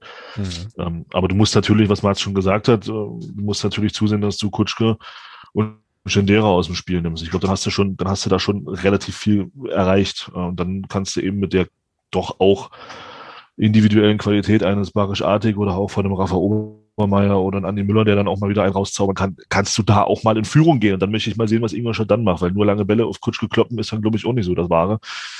Und dann wird's spannend. Also von daher halte ich die durchaus beide für Schlagpop, dass jetzt sechs Punkte werden. Mein Gott, sei mal dahingestellt. Ja, könnten auch, könnten auch null werden, aber ich sag mal, wir sind da nicht chancenlos. Mhm, ja. Ja, das stimmt. Also ich, äh, also mein Bauchgefühl sagt ja irgendwie vier Punkte aus den nächsten zwei Spielen und dann wäre quasi Ingolstadt eigentlich das äh, sozusagen der eine Punkt, den wir da, den wir da vielleicht mitnehmen. Ach, geiler wäre natürlich halt schon sechs, aber äh, ja, wie Mats ja gerade auch schon sagte, ne, wenn man jetzt sich auch nur die Zahlen irgendwie anguckt, halt, das wird äh, definitiv brutal schwer und es wäre einfach irgendwie, ich glaube, das ist ja wieder so, so ein bisschen so, so, so mein Ding, so dieser eher emotionale Kram, so zu sagen, ich glaube, wenn wir ja da jetzt irgendwie gut aus den Startlöchern kommen, wieder gut aussehen, äh, da eigentlich ein gutes Spiel machen.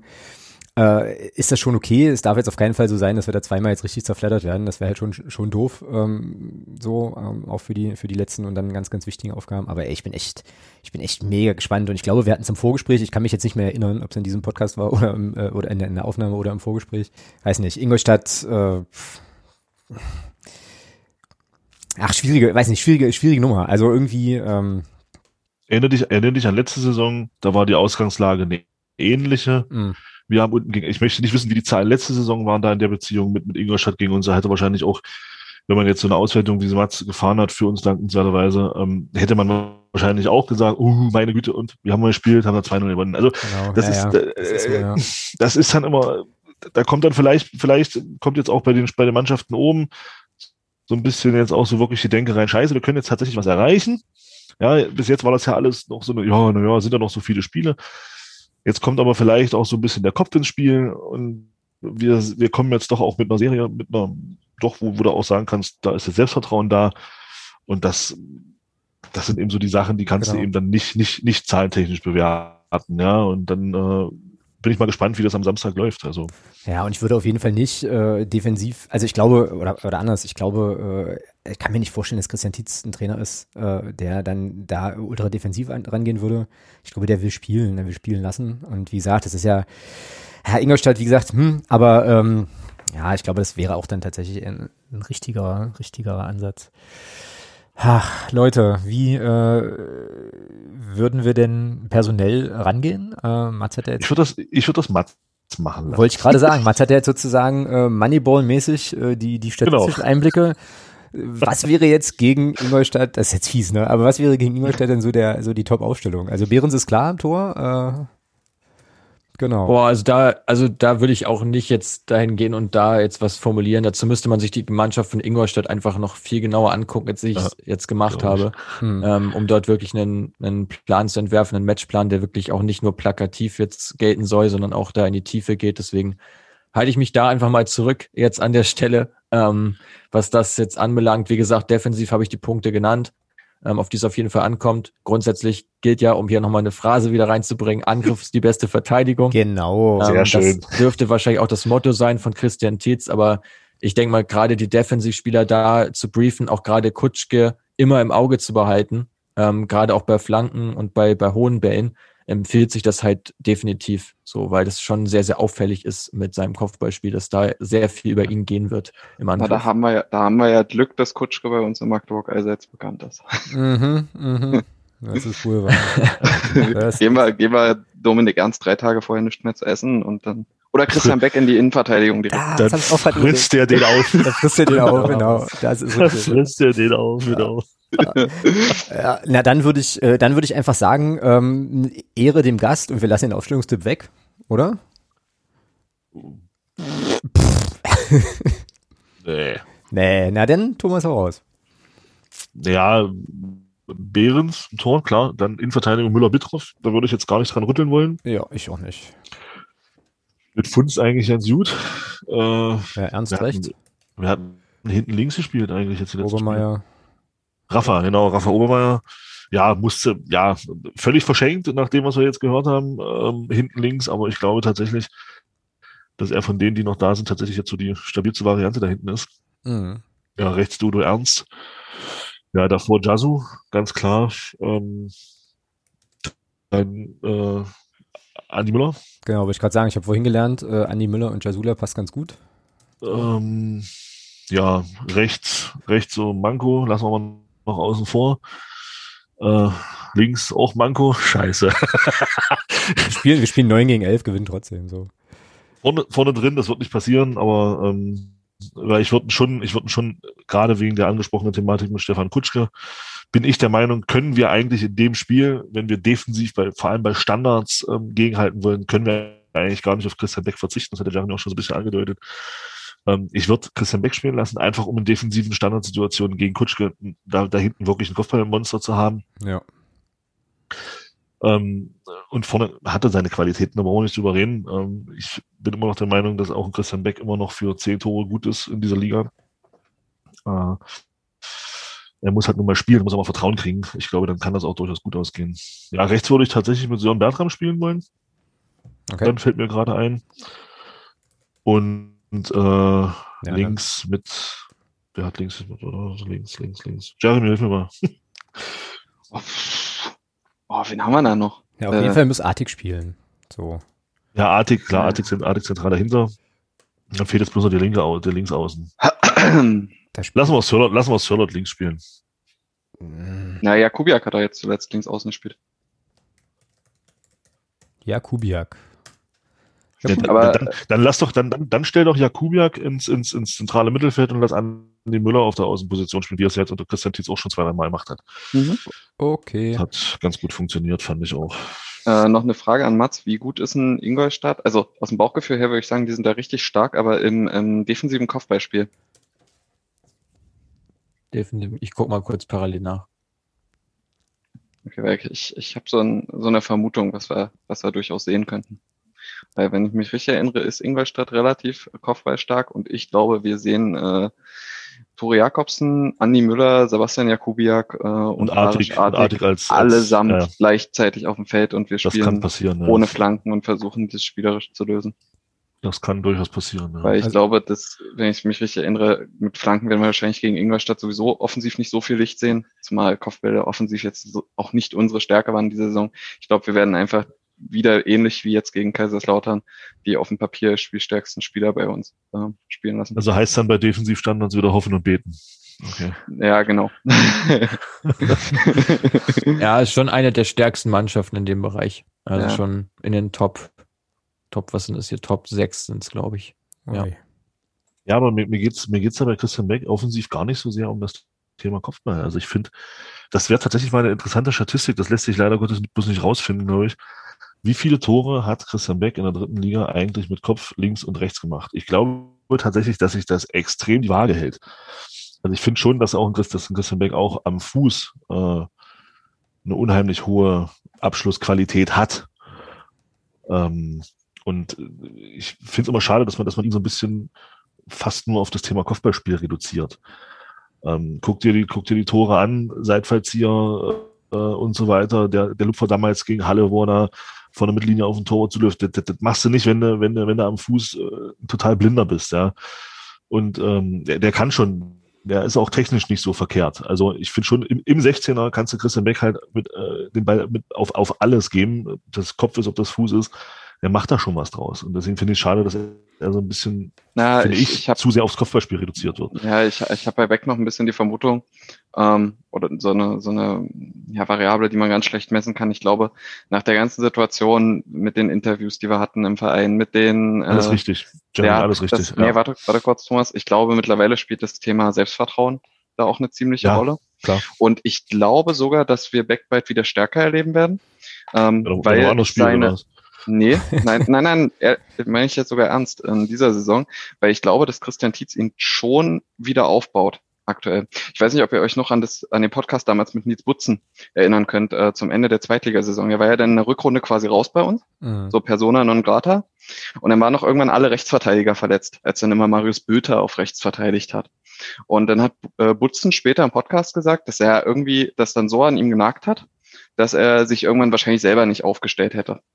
Und ich glaube, dass bei Christian Beck schon jetzt Stück für Stück eine, eine ähnliche Situation war, aber dass Christian Tietz ihn wieder aufbaut, weil ich fand seine Körpersprache jetzt bei der letzten Einwechslung total anders. Ich fand, er hat eine total interessante Körpersprache jetzt bei Einwechslung gegen Kaiserslautern an den Tag gelegt und wie viel er äh, sich so produktiv auch ausgetauscht hat mit äh, Christian Tietz, so über Kommunikationszeichen, über Pressinglinien und so weiter. Das war wirklich auffällig. Äh, Glaube ich schon, dass er, dass er jetzt wieder zunehmend mehr in den Fokus rückt. Ähm, war ja auch, war ja auch quasi das erste Spiel jetzt gegen Kaiserslautern, wo Salif, äh, Saliu Sané, jetzt komme ich auch durcheinander, nicht nominiert wurde und er dafür wieder in den Kader rückte. Und ich glaube, Christian Beck wird zum Saisonende nochmal stärker. Hätte ich überhaupt nichts gegen. Hätte ich gar nichts gegen. Wäre schon cool. Und äh, zur Kopfball, zu, Mhm. ganz kurz, sorry Alex, zur. Kopfballstärke, warum Christian Beck uns allerdings, wenn wir über diese ganzen etwas kleineren zentralen Mittelfeldspieler wirklich helfen könnte, ist halt einfach bei gegnerischen Standards. Ich kenne da zwar keinen Benchmark für, aber ich glaube, es gibt kaum Spieler in der dritten, keinen Offensivspieler in der dritten Liga, der so viele gegnerische Standards verteidigt. Der Mhm. saugt ja, der saugt gefühlt die gegnerischen Freistöße per Magnet an. Hm. Das ist, das ist wirklich Wahnsinn. Ich glaube, das ist eine Sache, auf die wir gegen, gegen Ingolstadt vor allem mit einer Innenverteidigung aus äh, Bittroff und Müller, die jetzt nicht komplett kopfballstark sind, äh, eigentlich nicht verzichten können. Ja. Naja, würde ja, ähm, ja, würde ja sozusagen Thomas Argument stützen, ja. So, Mhm. ähm, ja, mal gucken, mal gucken. Wäre halt schon, wäre halt schon cool. So, ähm, Mats, ein Ergebnistipp musst du dir aber entlocken lassen für das Spiel. Du kannst auch ein schiedlich, friedliches Unentschieden tippen. Ich werde, das, Ja, ich werde, also ich werde das- das auch tun. Ja, also das in, in die Richtung ähm, würde ich das, würde ich auch das auch lenken wollen, auch um jetzt ähm, bei den ganzen negativen Stats äh, da mal ein bisschen Hoffnung auch reinzugeben. Trend spricht ja auch ein bisschen für euch. Jetzt so die letzten Spiele liefen ganz gut. Ich sag mal, es wird ein 1-1. Alles klar, das nehmen wir hier mal so mit. Äh, Jeremy, was sagst du? 2-0. Heimsieg. Alles klar. Thomas? Wir gehen mit 0,7 zu 3,4 Expected Goals aus dem Spiel und haben 3-1 gewonnen. Alles klar. Und äh, ach, Weil Morten zwei hundertprozentige hält und dann zieht man das Ding. äh, und Daniel Steininger eingewechselt wird in der 89. Minute. Ey, und in der 90. kann das von- 3-1 war. Und, und, wenn- das wenn 4-1 Daniel verpasst. Steininger, Und das wenn 4-1 Daniel nicht mal. Steininger fünf Tore schießt, das kann er gerne tun, dann bin ich der Erste, der zum Stadion fährt und ihm gratuliert. Nee, das, Ja, wird, auf doch- jeden das, Fall. das wird vor allem anders laufen. Der wird reinkommen beim Stand von 2 zu 0 für uns. So wird dann sozusagen das Gegentor verschulden zum 2-1, um dann sozusagen das 3-1 zu machen. So wird es nämlich sein. Ähm, trotzdem geht das Spiel, ich bin da bei Mats, ich glaube, das Spiel geht tatsächlich 1 zu 1 aus. So, Ja. ähm, sorry Daniel Steininger, ähm, kannst sozusagen den, äh, Vielleicht macht der Daniel Steininger das 1-1 oder das 1-0. weiß kannst den, kannst den FIFA-Score gerne abspeichern, passt schon. Ähm, genau. Apropos FIFA, Thomas, da kann ich, dich- kann ich schon mal anteasern, das wird demnächst Thema sein hier bei uns. Ähm, also das Spiel. FIFA, Ja. Äh, freu dich auf nächste Woche. Freu dich auf nächste Woche. Arcade Ping-Pong, geil. Äh, Ar Arcade Ping-Pong, genau. So, äh, schön. Damit wäre das das Ingolstadt-Spiel und da wir ja, die, die werden uns echt, also unsere Hörerinnen und Hörer werden uns wirklich hassen, äh, da wir ja nun erst zwei Stunden und irgendwie 15 aufnehmen. Ähm, ach du grüne Neune, ey, das ist jetzt wirklich Rekord, das ist tatsächlich Rekord. Ähm, müssen wir aber schon äh, im sonstiges Segment Schrägstrich Neues aus Fritzes DFB-Keller, ich würde auch fast vorschlagen, auch in Anbetracht der Tatsache, dass es hier schon äh, 12 Uhr ist, ähm, das ein bisschen so zusammenzufassen, nochmal über die äh, ja so letzten äh, Medieneskapaden sprechen, die so, die so kamen. Ähm, und da freue ich mich jetzt eigentlich schon die ganze Zeit drauf, dass Thomas mega eskaliert. Weil es Ja. nämlich um, um die Dokumentation, also es gab jetzt diese Doku äh, zu, zur Causa Hopp. Ich habe mir die gestern Abend noch angeschaut. Ähm, es gibt eine neue Folge Elf Leben, ähm, dem Podcast, den wir euch hier schon mehrfach empfohlen haben und das auch gerne wieder tun. Und es gab, es gibt den, den, den Themenwunsch unseres Podcast-Paten, ähm, über die Frage nachzudenken, was ein Boykott einzelner Teams für die Fußball-WM in Katar bedeuten würde. So, darüber schwebt ja im Prinzip so der ganze, das ganze große Label Kommerzialisierung und Kram. Und jetzt spiele ich den Ball mal zu Thomas, ähm, zur Hauptdoku. Das, das, das Schlimme ist ja jetzt, dass es jetzt so eine, so eine sehr schöne und, und coole Diskussion war, dass mich das tatsächlich so ein bisschen geerdet hat. Ähm, mein Hass auf das ganze Thema vorher war größer. Damit. äh, und nein, also ganz ehrlich, also äh, es kennt ja jeder die, die, die ganze Thematik um Dietmar Hopp und Borussia Dortmund. Das müssen wir jetzt nicht groß, oder Dietmar Hopp und äh, alle anderen.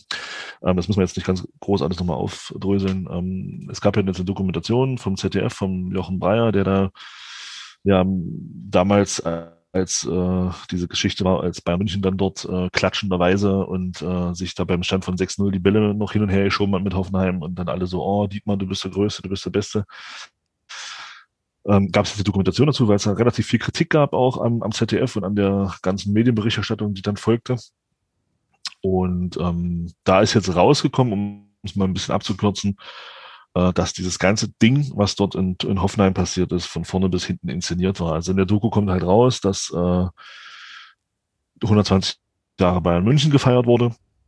Und da hatten die Ultras hatten dort, oder Schickeria hatte da eine große Fete anberaumt und da war unter anderem, unter anderem auch Uli Hoeneß zu Gast. Uli, Uli. Und der hat das dann mitbekommen, das ganze Thema. Ähm, das ist halt irgendwie an ihn herangetragen worden, dass die Ultras eben vorhaben, aufgrund der Thematik ähm, äh, äh, Kollektivstrafe mit, mit äh, in Bezug auf Borussia Dortmund, da eben zu sagen, wir hängen dann, machen da eine, eine große Tapete und ein großes Banner, wo drauf steht, äh, Haupt du Hurensohn.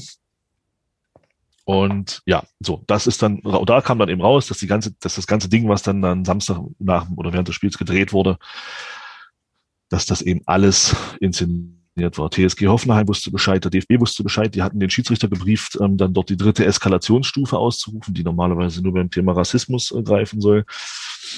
Ähm, Sky wusste Bescheid in Person von Herrn, äh, wie heißt er? Dittmann. Dittmann. Dittmann? Ja. Dittmann?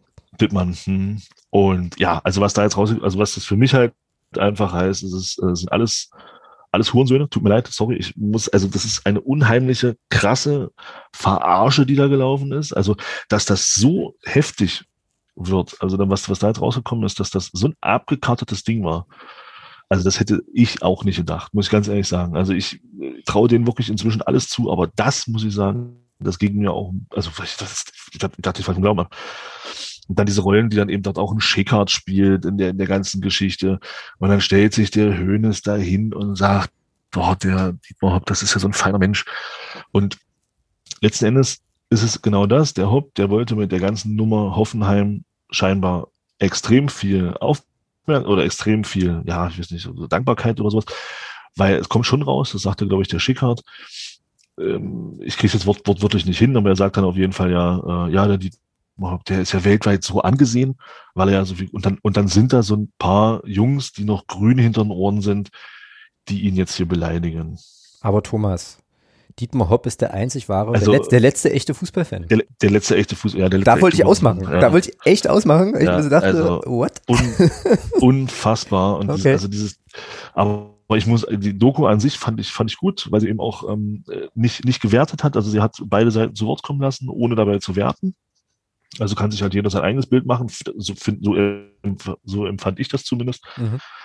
Und da fand ich die Doku vom ZDF schon, schon gut. Was mir ein bisschen zu kurz kam, war die Kritik am, an der eigenen, an der eigenen äh, Rolle in der Geschichte. Das kam mir ein bisschen zu kurz, weil man eben damals dieses vermeintliche Interview, wo man ihn da, äh, ihm da irgendwelche Fragen diktiert hat, die er dann dort einsprechen durfte, ohne dass dann Nachfragen gestellt wurden, etc. pp., dass er da halt antworten konnte. Diese, diese Nummer da, also das fand ich schon, das hätte, das hätte ich mir noch gewünscht, dass das ZDF da ein bisschen kritischer mit sich selbst umgegangen wäre. Aber ansonsten war das schon in, an sich eine, eine große Nummer und das für mich, also wo man auch so die Dekadenz dieser, dieser, dieser Menschen sieht, äh, die in diesen Sphären dann irgendwann äh, ankommen, scheinbar, das war für mich das Ding mit dem Apfel und mit dem, äh, mit, den, mit dem Wasser, wo der Hönes sagt, ja, dann fahren wir auf den Golfplatz, äh, wo das Wasser halt fünf Euro kostet, da gebe ich zehn und dann komme ich mir halt blöd vor, so nach dem Motto, wenn der Dietmar Hopp ja für einen grünen Apfel dann dem Mädchen oder dem, dem Jungen dort, ähm, der das verkauft, 50 Euro gibt. Ja, also was, was, wo ist denn das jetzt toll? Also wo, wo ist denn das jetzt irgendwo? Also mir zeigt das eher so nach dem Motto, ja, hier nimm, ich hab's dir, ich kann dir 50 Euro geben, was willst du eigentlich von mir? Also äh, und das dann so darzustellen, und das jetzt als Kriterium darzustellen, dass das auch so ein toller Mensch ist, also finde ich also weltfremd. Ja, naja, weltfremd. Ja, diese Szene habe ich mir dreimal angucken müssen, weil ich das erst gar nicht gerafft habe. Also beim ersten Mal habe ich so gedacht, was erzählt denn der da? Was, Ja. haben das, was haben jetzt grüne Äpfel mit dem Thema zu tun? Dann habe ich es mir nochmal angeguckt und war völlig, habe gedacht so, das hat er jetzt nicht ernsthaft gesagt. Und dann habe ich es mir nochmal angeguckt, um zu verifizieren, dass das tatsächlich passiert ist und dachte so, ja, das äh, passt. Ja, naja, bei mir ist da so hängen geblieben am Ende äh, so, also gerade auch bei diesem Stichwort da mit dem grünen Apfel und diesem ganzen Schmunzel, auch der Schicker, der dann erzählt hier, äh, was das, also, naja, dachte ich mir so, naja, das ist schon so, äh, das sind, da treffen völlig voneinander abgegrenzte, unabhängige, so, so, so soziale Welten aufeinander, die einer jeweils eigenen Logik folgen, ja, so, ich fand, das kam auch ganz gut raus, also auch sozusagen die, die Perspektive der, ähm, der Ultraszene da und so, äh, auch die Perspektive von Hopp und so. Ähm, und die sind völlig, die, äh, das, das findet nie zusammen. Und deswegen ist dieser Konflikt, glaube ich, auch nie lösbar, weil es quasi in sich so eigene, also diese ganzen Welten so in sich so eigene Logiken haben, die du nicht mehr, also die du nicht, die du nicht äh, kompatibel kriegst, einfach. Ja, und äh, das war schon, fand ich schon, fand ich schon krass. Ähm, was ich auch krass fand, war, dass ich halt irgendwie äh, so gefühlt maximal, äh, maximale Distanz emotional zu diesem Thema inzwischen irgendwie gewonnen habe so und mir dann irgendwie so dachte, also ich habe lange äh, mich so gedrückt drum, die, die Doku mir anzugucken. Ähm, und konnte, konnte sie dann aber eigentlich ganz gut sehen, weil ein paar Sachen haben mich dann auch so ein bisschen getriggert, aber dann dachte ich mir auch oft so, ja, okay, ist, äh, ist halt, ist halt sozusagen der korrupte Haufen da oben, ne, im Profifußball und pff, anstrengend. Ja. Was, was, was für mich tatsächlich wirklich auch ähm, ja schockierend war, dass man dann auf einmal da sitzt und sich denkt, der von der, also von der anderen Seite, also nicht Fanseite, sondern der von der Funktionärsseite vernünftigste von den Äußerungen her war tatsächlich Reinhard. Grindel. Boah, das fand ich so gruselig. Ja! Weißt du, ich, ich habe ich hab, ich hab das Ding auf, dem- auf dem Tablet geguckt, ich habe ich hab gesessen, ich sag, Alter, das kann nicht sein, dass du jetzt hier, dass du dir jetzt hier denkst, Reinhard Grindel ist jetzt von denen, die hier die Funktionärseite vertreten, der mit Abstand vernünftigste. Am Ende frage ich Was mich, ist hier gerade passiert? warum ist das passiert? Ja, ja, Genau. genau, ja, Ganz ja. genau. Ich, ich sag da, Alter, was ist denn hier los? Äh, Grindel! Reinhard Grindel, Superstar, ey, es ist schlimm. Äh, Soweit ist es jetzt schon. Ganz furchtbar. Naja. Äh, jetzt haben wir die anderen beiden totgequatscht, glaube ich. Ja, ich fürchte auch. Oder sie sind eingeschlafen. Das ist auch ein Oder sind, ja, Nein, nee, alles, alles gut. Ich, ich habe mir, ich habe mir die Doku vorhin auch angeguckt, war ein, war ein bisschen ungläubig gewesen davor. Ähm, ich glaube, ich kann es relativ kurz für mich zusammenfassen. Umso öfter ich mir solche Dokus anschaue, äh, umso mehr kann ich mich mit dem Gedanken Regionalliga arrangieren. Mhm, mhm, ja. Also ja, dritte, das- das dritte Liga so, ist okay. Ja, ja, dr dritte Liga ist okay, aber irgendwie denke ich mir immer so, ja, okay. wenn man eine gewisse Distanz zu dem Bundesliga und Elitenfußball aufbaut, ist nicht so schlimm. Mhm, genau. Äh, Wir müssen da nicht oben mitmischen. Ich glaube, dann hätten wir wieder unser Premium-Produkt erster FC Magdeburg. Mhm. Ja, Ja, nee. Grusel, Grusel, Grusel. Gruselig. Ähm, ja, äh, Thomas, willst du noch was zu dem, zu der Elf-Leben-Nummer sagen? Nee, könnte ich jetzt, das, ja, äh, aber ich glaube, Mats wollte noch was sagen. Ach so, stimmt. Äh, den haben wir jetzt, den habe ich jetzt auch irgendwie hüfthoch weggegrätscht, wie vorhin schon Jeremy. Nein, alles gut. Ich bin soweit durch für, mit meinem Take. Ähm, ich lasse euch mal machen. Okay. Gut. Dann. Leben. Ja, das nächste Thema. Könnte ich eigentlich auch, jetzt könnte man eigentlich auch einen eigenen Podcast drüber machen.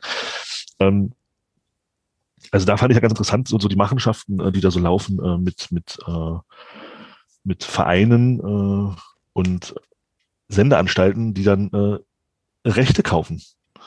Also es war auch es war auch so ein Ding, ich meine, das weiß man ja, wenn man sich so ein bisschen für das Thema Bundesliga interessiert und FC Bayern München und Kirch, ähm, dann weiß man ja schon aus, aus verschiedensten Artikeln, ich glaube, der Kicker hat damals auch einen guten Artikel dazu geschrieben, ähm, dass es da Verwicklungen gab.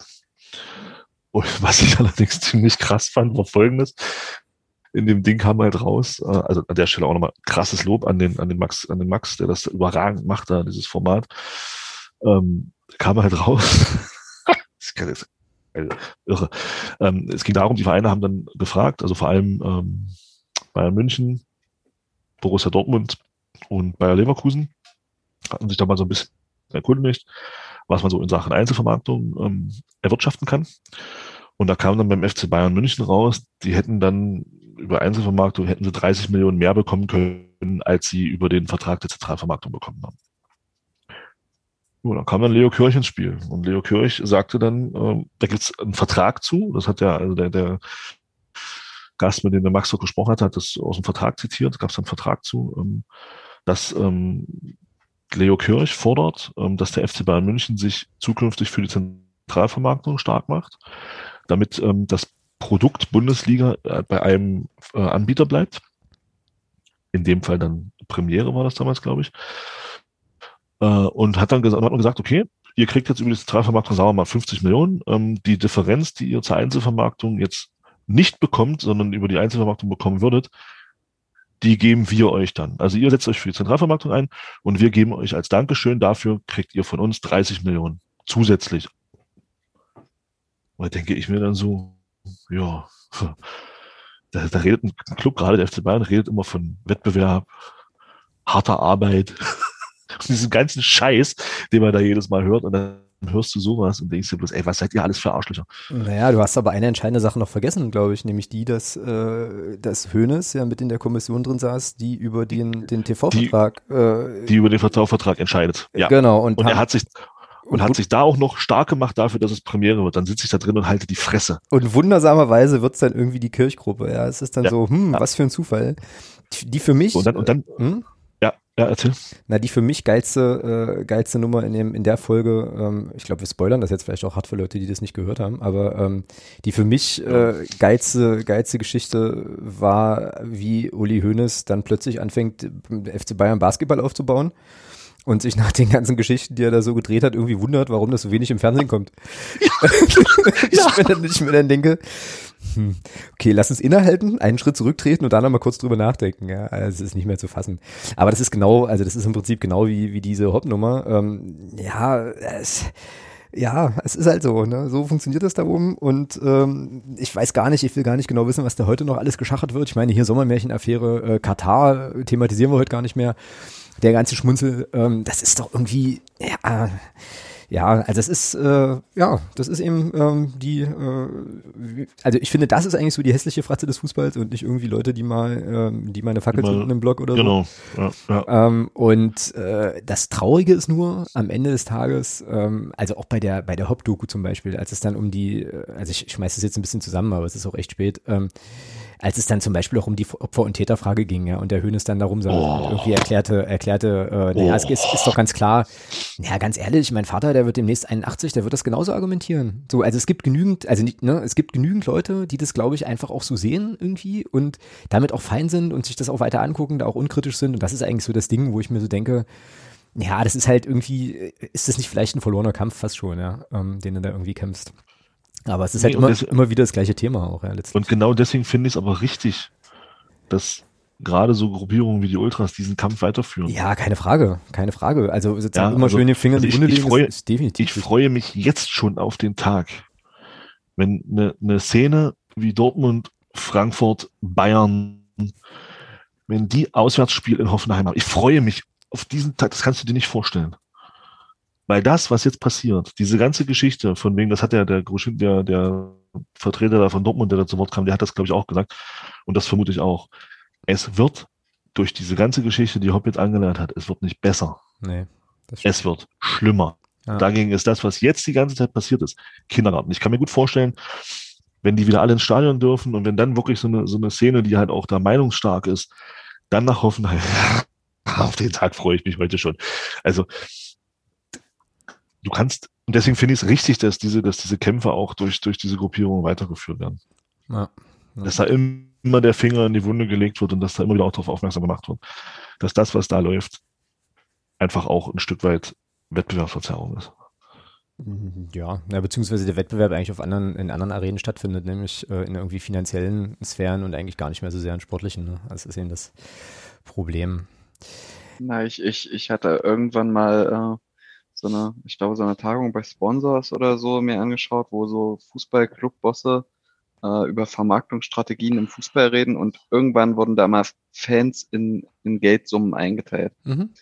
Und da, da wurde mir so schlecht, als ich dazu gehört hatte. Das war, also ich glaube, da habe ich so viel Prozente an Liebe zum Fußball verloren und so viel Interesse an am hohen Profifußball. Ist ja alleine bei, bei der Doku, die ich darüber mal geschaut habe, ist auch schon ein bisschen älter. Ähm, da ist so viel verloren gegangen bei mir, das war, das war echt äh, einschneidend. Und das setzt sich einfach fort. Also ihr letzte Woche habt ihr ja auch über die Doku geredet mit dem Amateurfußball, auf die ich auch hingewiesen hatte. Genau. Äh, nicht Amateurfußball, mit den ähm, Trainern im, im Mhm. Jugendbereich. Und allgemein, wenn man Sport Insight verfolgt auf YouTube, es, es ist gruselig. Es ist wirklich gruselig.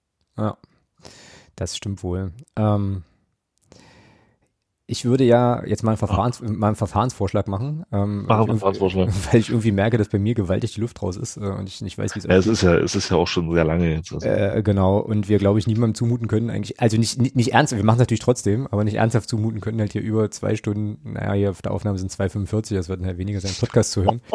Äh, Mats, du bist, du bist Teil äh, unseres Rekord-Podcasts. Damit. definitiv. Herzlichen, Äh, herzlichen Glückwunsch. Wundert mich, wundert mich aber auch nicht. Also bei der Länge. Ich habe Wahnsinn. tatsächlich auch noch keinen Podcast gemacht, der so lange ging wie dieser hier. Das Ja, ist, also das wir ist sind- echt spannend. wir sind hier in 390-Sphären langsam abgedriftet so. Äh, deswegen, Zwei Stunden. äh, des, deswegen, deswegen folgender Vorschlag. Ich denke, auch Mario wird uns das nicht übel nehmen. Äh, ich würde einfach vorschlagen, dass wir Wir den, diskutieren das nächste Woche. dass wir das Thema von Mario in, in die nächste Woche nehmen, ähm, Ja. über äh, sozusagen über das ganze Katar-Thema und die Frage, was ein Boykott da für den für den Fußball bedeuten würde. wir ähm, aber locker auf zweieinhalb Stunden. Ja, ja, ähm, gibt es auch ein paar ganz interessante Aussagen und ein paar ganz interessante Aktionen äh, zu und würde sagen, wir machen hier an der Stelle äh, mal einen Cut. Ja, sehe ich auch so. Ich, ich würde sagen, das kann man, glaube ich, mit dem mit einem Satz ganz gut zusammenfassen. Wir können uns bei der DFB 11 bedanken, dass sie heute ein klares Protestzeichen gegen die WM in Katar ersetzt haben. Äh, Mit Richtig, der Heimniederlage gegen Nordmazedonien. äh, richtig, genau. Na, da haben sie halt den, den, den äh, Buchstaben auf dem Shirt auf jeden Fall Taten folgen lassen. Das ist schon sehr okay. Äh, bevor wir hier rausgehen, möchte ich aber zwei Sachen noch nicht, also nicht versäumen, noch, noch schnell zu machen. Ich möchte zum einen mich ähm, nochmal bei der Jasmin bedanken. Die hat ähm, uns zwei, also eins, eine selber und eine ähm, quasi vermittelt, nochmal Spenden für das Phrasenschwein zukommen lassen. Äh, einmal aus einer Wette und einmal aus einem äh, Lauf für einen guten Zweck. Also an der Stelle nochmal ein großes Dankeschön. Cool. Äh, da kam noch mal ein bisschen was, kam noch mal ein bisschen was rein. Ähm, Phrasenschwein ohne äh, Phrasenpaten, Patin aktuell 1186,67 Euro. Das ist unfassbar. Alex, ich, ja, ich sehe uns.